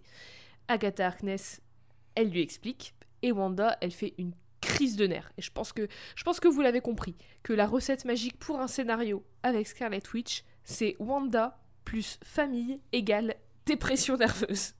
Mais c'est une recette qui marche bien. Jusqu'ici, ça, ça se prouve, ça, ça a fait ses preuves. Et là, en vrai, je suis peut-être pas objective parce que j'aime vraiment beaucoup ce run, mais je trouve que Brian Michael Bendis, il va élever ce, ce, ce trope presque maintenant pour faire quelque chose de plus grand et de plus important et surtout de plus Mhm. impactant. Est-ce que tu peux nous dire ce à quoi elle ressemble dans en 2004 finalement Alors là, on est déjà sur une tenue, euh, bon, toujours très décolletée, hein, on va pas se mentir, mais euh, plus couvrante peut-être. Là, euh, il y a vraiment de- du vêtement qui va protéger ses bras et ses jambes, c'est pas que des collants. Et ça y est, le bout de papier dégueulasse qui fait tout le tour de son visage, c'est terminé. On revient au diadème qui tient, donc, qui a toujours cette forme de M, hein, mais qui Ah oui, va... bien qui va faire le, juste le tour de son visage jusqu'au bas des joues et ça va pas passer sous le menton. Et donc toujours euh, tout de rouge vêtu. Euh, exit le mulet aussi, hein, je l'ai pas mentionné, mais le mulet c'est terminé. Euh, et franchement, ouais, un, un, un travail de vraiment de design de costume quand même beaucoup plus intéressant que ce qu'on avait dans les années Mais 90. son costume, à partir de ce moment-là, son costume va être de plus en plus cool. Il y, a, il y a des moments où il va être complètement différent et puis il va revenir un peu au maillot de bain et tout. Mais euh, même, il y a des moments où il sera un peu plus futuriste, j'ai envie de dire, et où il est vachement cool. Enfin, à partir de ce moment-là, toutes les itérations de ce costume, je les trouve trop cool. Hmm. Donc du coup, après les explications de Agatha Harkness, Wanda, qui est une meuf qui a pas une santé mentale en béton, elle perd pied et elle blâme les Avengers pour la perte de ses enfants. Pendant ce temps, chez les Avengers, il y a euh, un, gars qui s'appelle Jack of Hearts, qui est un ancien gars, on s'en fout un peu, je vais pas rentrer dans les détails, mais il est censé être mort, et du coup, il y a sa version zombifiée qui arrive, et alors qu'il est accueilli par Ant-Man, il explose, et du coup, Ant-Man est mort, et euh, grosse explosion dans le jardin des Avengers. Puis un vision totalement déconnecté de la réalité, qui semble possédé, plonge sur le manoir Avengers à bord du jet, qui du coup explose, et du coup le manoir est en ruine. Puis, J'ai une question. oui, Est-ce que. Est-ce que Bendis, c'est pas un pseudo pour que derrière se cache euh, notre cher Michael Bay? Parce que si tout Oh explose, qu'est-ce mais qui se mais passe? je te jure, mais s'ils avaient fait ça au MCU, c'était. euh, Ah, c'était argent. Enfin, c'était tellement de budget à faire parce que ça explose de partout. Mais- Puis, Mais en plus, tellement d'explosions là, en plus, là, il y a des cris qui débarquent, mais qui n'agissent pas vraiment comme des cris, du coup, c'est bizarre. Il y a des, des robots d'Ultron qui débarquent, mais qui agissent bizarrement aussi. Il y a de la baston. Alors, il y a tous les ouais, Avengers ils ont qui vraiment se toutes les merdes qui leur tombent sur le coin de la Mais gueule. oui. quoi. Et du coup, c'est bizarre. Et il y a euh, Shield qui s'énerve et qui déchire Vision en deux. Et enfin, il y a Doctor Strange, donc un autre magicien, qui arrive pour Mhm. dire Je crois qu'il y a un problème. Tout ce chaos me rappelle quelqu'un. Il y aurait pas une Avenger Hmm. intimement liée au chaos, genre qui peut changer les probabilités et la réalité, qui a été possédé par des méchants, par des méchants dix mille fois, qui a fait partie des méchants aussi, qui a des soucis de santé mentale, qui est, qui est assez encline à faire des dépressions nerveuses. Regardez-le, regardez-le, le magicien qui débarque de nulle part pour tout de suite dire euh, euh, eh, euh, vous avez pas envie de remplacer votre magicienne? Fait un peu de la merde. Mais quel crevard. Parce que si vous aviez deviné qu'il parlait de Wanda Maximoff, bravo, bravo à vous, Bravo. vous gagnez une demi-voiture. Parce que derrière tout ce bordel au manoir d'Avengers, évidemment, c'est Wanda qui est derrière. Strange explique aussi que malgré son entraînement avec Agatha Harkness, elle a jamais complètement su contrôler sa magie en tant que telle, qu'elle la voit que comme l'énergie qu'elle arrive juste à contrôler grâce à sa capacité de mutante, et pas comme son pouvoir directement. Tu vois, c'est ce qu'on disait. Elle le voit plus comme... euh, Elle le voit pas vraiment comme son pouvoir, elle le voit comme la fin à laquelle elle arrive grâce à sa Mm. mutation. Et euh, juste, imagine l'état d'esprit d'une personne qui peut contrôler la réalité. Soit t'as un ego surdimensionné et tu te prends pour un dieu et t'es un grand méchant, soit tu fais une full dépression nerveuse et t'as plus aucune prise sur la réalité justement. Il y a plus rien qui compte, il y a plus rien qui existe en fait. Il y a plus rien qui est tangible et qui est concret. Et et là, sa famille, ses enfants qu'elle a inventés, tout ce qu'elle avait pour euh, faire de sa réalité quelque chose de plus normal, et ben, elle a, plus rien. Et à chaque, à chaque fois qu'elle change quelque chose dans sa réalité, elle perd un bout d'elle-même parce que chaque bout de magie a un coût. Alors les Avengers partent la chercher et la trouvent chez Agatha Harkness avec, tiens, sa petite famille, Vision, ses enfants, qui semblent tous complètement déconnectés de la réalité. Ils sont tous chelous. Captain America, il est en mode, bah, euh, réveille-toi, Wanda, là. euh, allô C'est pas toi, tu fais, tu fais de la merde et ces gens ne sont pas réels. Sauf que elle, elle envoie des méchants créés de toutes pièces par elle. Ça se Mhm. bastonne et Strange, il arrive finalement à la, à la battre en la plongeant dans le coma. Et tout ce qu'elle avait créé, les faux méchants, mais aussi Vision et ses enfants, disparaissent. Et il ne reste qu'une maison vide avec le seul cadavre squelettique d'Agatha Harkness à l'intérieur. Mais une partie de la famille de Hmm. Wanda existe encore, n'oubliez pas, et Magneto, alerté par professeur Xavier, arrive et il embarque avec lui à Genosha, qui est un pays fictif, un endroit sûr, selon lui, pour prendre soin d'elle. Les Avengers n'ont plus rien, certains sont même morts, et ils se voient donc obligés de se séparer. C'est vraiment, c'est vraiment pas de bol, quoi. Enfin, Ah, mais tout a été l'enchaînement flingué, Mais, quoi. Là. mais Brian Michael Bendis, il arrive, il déconne pas. C'est vraiment C'est clair, le gars il arrive, bon alors, vous voyez la fourmilière, vous voyez mon pied, allez, c'est bon, on y va. Vous voyez les Avengers, vous voyez la séparation, allez Ah, vous m'avez demandé de faire du drama? Je Ah bah fais. voilà, Ah bah vous êtes servis. hein. On parlait de de- d'histoires qui n'avaient aucun rapport les unes entre les autres, bah lui, il a fait tout l'inverse. Il a fait l'arc narratif le plus important. Hmm. Six mois plus tard, deux nouvelles équipes d'Avengers se sont formées, les New Avengers, mais aussi les Young Avengers. Mhm. Et Wanda, elle, elle est toujours à Genosha, toujours en dépression nerveuse, toujours sous la tension de Magneto, mais son état, il ne s'arrange pas. Au contraire, il empire. Professeur Xavier, il est aussi là parce que lui peut utiliser sa télépathie pour communiquer avec elle et essayer de la calmer. Mais euh, alors que Magneto, il est en mode on peut la garder sous contrôle, Professeur Xavier, lui, il en est pas si sûr. Wanda, elle est de plus en plus instable et elle devient un très gros risque pour tout le monde parce que bah à tout moment, elle peut anéantir toute réalité quoi. Alors, Oui. Professeur Xavier, avec les X-Men et tous les Avengers réunis, sauf les Young Avengers, commence à nourrir l'idée de la tuer avant, le pire, avant que le pire ne se passe. C'est. C'est en quelle année ça? 2005. Donc c'est avant. euh, Oui, c'est bien avant Civil War 2, on est d'accord. C'est euh, oh, 2016, Civil War 2. Oui, c'est bien après. Parce que justement, euh, dans Civil War 2, on en a déjà parlé, mais on retrouve ce truc de euh, d'arrêter les, enfin de d'arrêter les gens avant qu'ils ne commettent les Mhm. crimes euh, grâce à, bah dans Civil War aussi en fait, mais grâce à, à ce à ce cet inhumain qui en- qui entrevoyait l'avenir. Ouais, c'est ça, exactement. C'est un peu voilà même principe que Psycho Pass aussi. C'est genre allez on va Mhm. on va la buter avant qu'elle fasse qu'elle fasse une connerie quoi. Ouais, sauf que là, c'est vraiment extrême mesure, quoi, parce que les X-Men Oui, et oui, les oui. Avengers, ils tuent pas à la base, ils sont pas Oui. censés tuer. Et puis en plus là c'est même pas on va l'arrêter, c'est on va la buter. Bah parce qu'il n'y a pas d'autre choix. Il Ouais. voit pas d'autre choix. Elle peut vraiment anéantir la réalité, quoi. Il y a plus rien. T'imagines le néant. Hmm. Pietro, lui, en attendant, il passe son temps à, à chialer et à s'excuser de tout ce qu'il a fait dans sa vie au chevet de Wanda. Il revient vite fait à New York et au moment où il revient, il entend le professeur Xavier parler de tuer Wanda et il revient illico à Genosha pour prévenir Magneto. Pietro, il est catégoriquement contre, il s'énerve de ouf face à Magneto qui lui est en mode bah qu'est-ce que tu veux que je fasse aussi? Enfin, t'as une meilleure idée? Non mais alors Magneto il me bute parce que le mec il fout la merde depuis des années dans les plans de tout le monde et là il a une occasion de le faire et il dit bon tu veux que Ouais, je mais fasse c'est sa fille. Bah, en fait, il est, il est, il est entre, il a le cul entre deux chaises parce que c'est sa fille. Il veut évidemment pas la tuer, mais en même Bien temps, sûr. Mhm. voilà quoi. Les X-Men et les Avengers arrivent à Genosha, déterminés à trouver Wanda, mais lorsqu'ils arrivent, il y a personne. Il y a pas Wanda, il y a pas Pietro, il y a pas Magneto. Alors tout le monde se sépare Hmm. pour chercher, et soudain, un flash, tout devient blanc, et quand tout le monde se réveille, plus rien n'est pareil.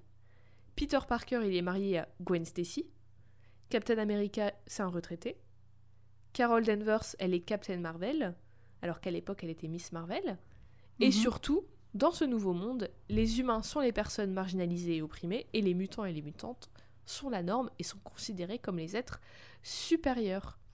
Et les mutants et les mutantes sont dirigés, entre guillemets, par qui d'autre que Magneto.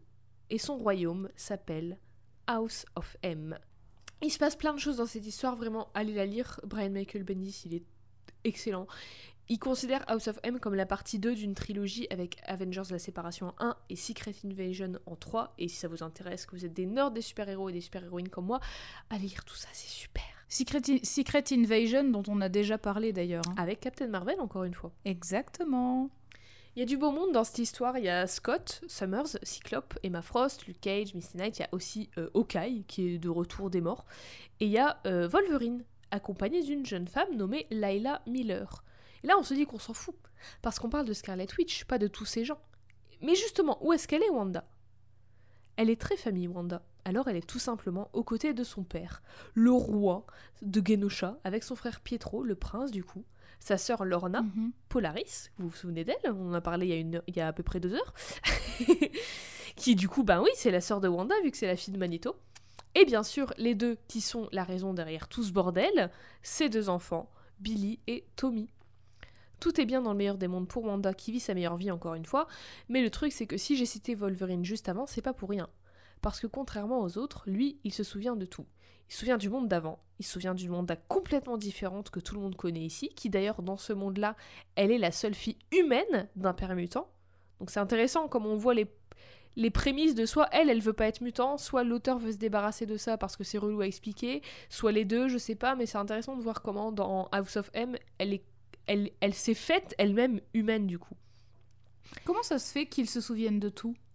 Ah ah Alors Wolverine, accompagné jusqu'ici par l'étrange Layla, qui semble aussi en savoir plus, déballe tout, et d'autres commencent à se souvenir, et toutes se dirigent, toutes et tous se dirigent vers Genosha pour savoir euh, ce qui se passe. What the fuck, quoi. Qu'est-ce qui se passe avec Wanda? Mhm. Qu'est-ce qui se passe avec la House of M?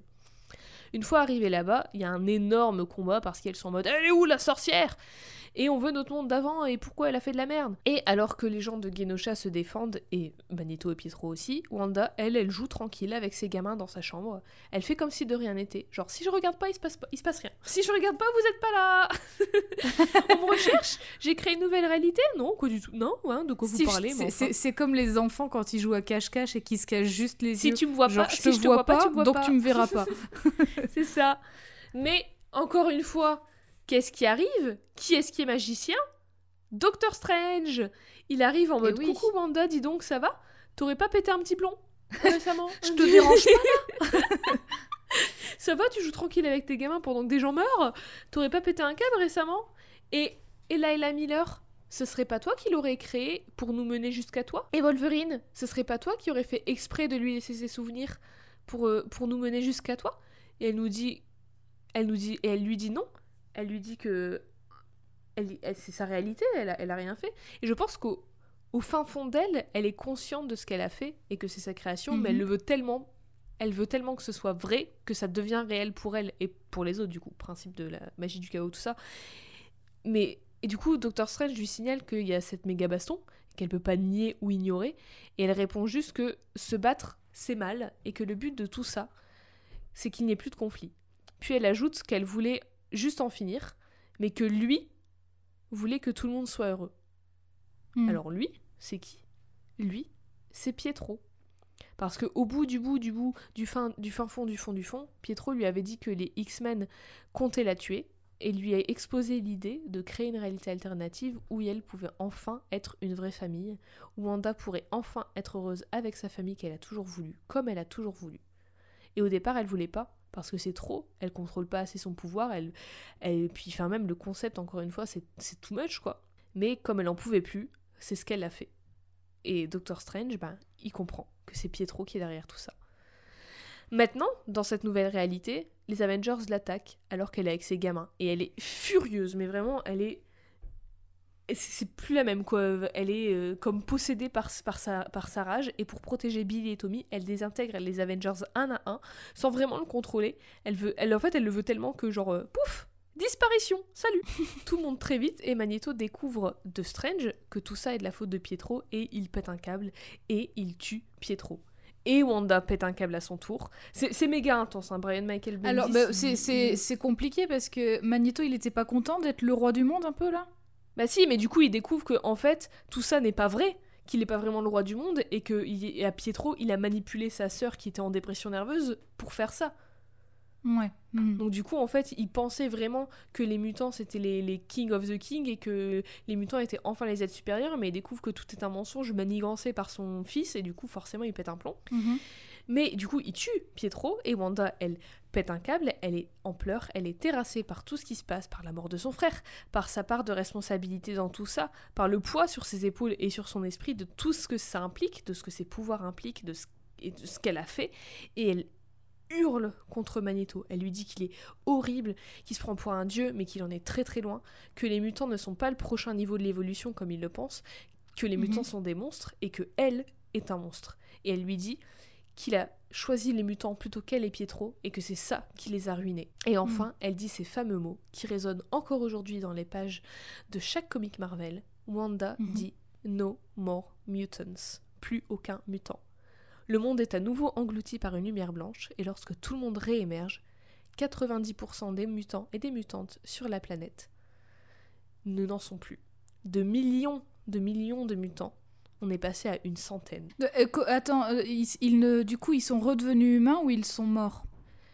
Ils ont perdu leur pouvoir, mais perdre leur pouvoir, pour certains, signifie la mort. Parce que, genre, t'imagines euh, un gars qui se transforme en flamme, et ben, il, t'imagines, il perd son pouvoir pendant qu'il est en flamme, et ben, il, il se consume et il crève. Oui. mhm. Il y en a, leur pouvoir, c'était de pouvoir transformer leur peau en, en- en bois, et ben, ils sont un arbre. Enfin, tu vois, enfin, c'est con, mais c'est plein de trucs comme ça. Ou alors, il y en a, je, leur... sais- je ou alors sais comme- que c'est dramatique, mais j'ai pensé à Super Arbre, le. Moi aussi. Mais un truc tout con, genre Deadpool, son pouvoir, c'est ce qui l'empêchait de mourir du cancer, et ben, s'il a Oui. plus son pouvoir, bah, il meurt. Mhm. D'ailleurs, euh, il, il y a eu une run euh, de Deadpool à côté de ça, il me semble. Bah, il y en a eu plein de plein de trucs. Il y a eu X-Men. Oui, oui, mais justement, où lui, bah, du coup, il a re, enfin, il Mm. a re le cancer qui est en Bah, train même de dans crever, Deadpool quoi, 2. donc, euh, Quand il a. Oui. C'est pas, c'est Mm. pas, c'est- ça n'a rien à voir, mais dans Deadpool 2, il y a un moment, il a un collier qui lui empêche d'avoir des pouvoirs, enfin, qui inhibe, in- inhibe ses pouvoirs, et du coup, le Mhm. cancer regagne, euh, re- le, Ouais. regagne son corps, quoi. Mais donc, on est passé de millions de millions de mutants à une centaine qui ont encore leur pouvoir. mm. Après ça, qu'en est-il de Wanda Maximoff, la sorcière rouge? Qu'en est-il de sa famille, de ses enfants? Qu'en est-il de ses pouvoirs et de sa place après et encore aujourd'hui dans l'univers Marvel C'est ce qu'on verra la semaine prochaine dans la deuxième partie de cette série sur Scarlet Witch. Est-ce que tu as des questions? Alors j'en ai une, mais je pense que peut-être tu nous donneras la réponse la semaine prochaine. Mais euh, du coup, euh, juste après ce No More Mutants, est-ce qu'on est encore dans cette réalité alternative ou on revient à la réalité véritable? On revient à la réalité véritable Avec 90% des mutants et des mutants en moins. ok. Euh, bah non, sinon c'était très clair. De toute façon, je t'en ai posé plein des questions, donc je pense que je pense Je que pense que c'est deux heures et demie euh, de moi qui parle, essentiellement, euh, ont été euh, fournis d'informations. Ah oui, oui, c'était très, c'était très complet et très dense. hein. Donc pas de note cette semaine. Revenez la semaine prochaine pour savoir la note que Ah bah Eve oui. mettra et Par surtout pitié. quelle est par pitié, je vous en supplie. Et surtout Par pitié. quelle échelle de valeur elle donnera. J'espère que ce sera des maillots de bain rouge ou des bouts de papier. Est-ce que tu peux nous dire où est-ce qu'on peut retrouver toutes les images que je t'ai montrées et celles que je ne t'ai pas montrées mais que je compte mettre sur les réseaux euh, de Wanda et de Scarlet Witch? Bien sûr, vous pouvez retrouver toutes les images que Jade m'a montrées et d'autres, je suppose, parce qu'à mon avis, les dossiers de Jade doivent être pleins à craquer d'images Alors, de vous avez écouté deux heures et demie de moi qui parle, mais imaginez-vous que j'ai fait, sans déconner, une cinquantaine plus d'heures de recherche. Voilà, donc il doit y avoir très certainement beaucoup, Beaucoup. d'images. Vous pourrez retrouver ces images sur euh, nos, nos réseaux, euh, @codexpod, donc sur Twitter et Instagram, codex au féminin et au pluriel pod pod. Euh, et vous pouvez également, euh, si ce n'est pas déjà le cas, nous écouter, nous réécouter euh, sur différentes plateformes. Donc on est sur Apple Podcast euh, slash iTunes, Spotify, SoundCloud ou toute autre application de podcast si vous n'avez pas ces supports-là. Vous pouvez réécouter nos anciens épisodes, nous mettre une petite note 5 étoiles sur Apple Podcast, oui, un pourquoi petit pas avis. Bah oui, ou alors une suggestion euh, de personnages Oh oui. féminins dont nous n'avons pas encore parlé. Voilà. Exactement. Et est-ce qu'on ne se dirait pas à une semaine pour la suite Et oui, de cette série sur Scarlet Witch? La suite est fin. tout à fait, à une semaine et bientôt. Bientôt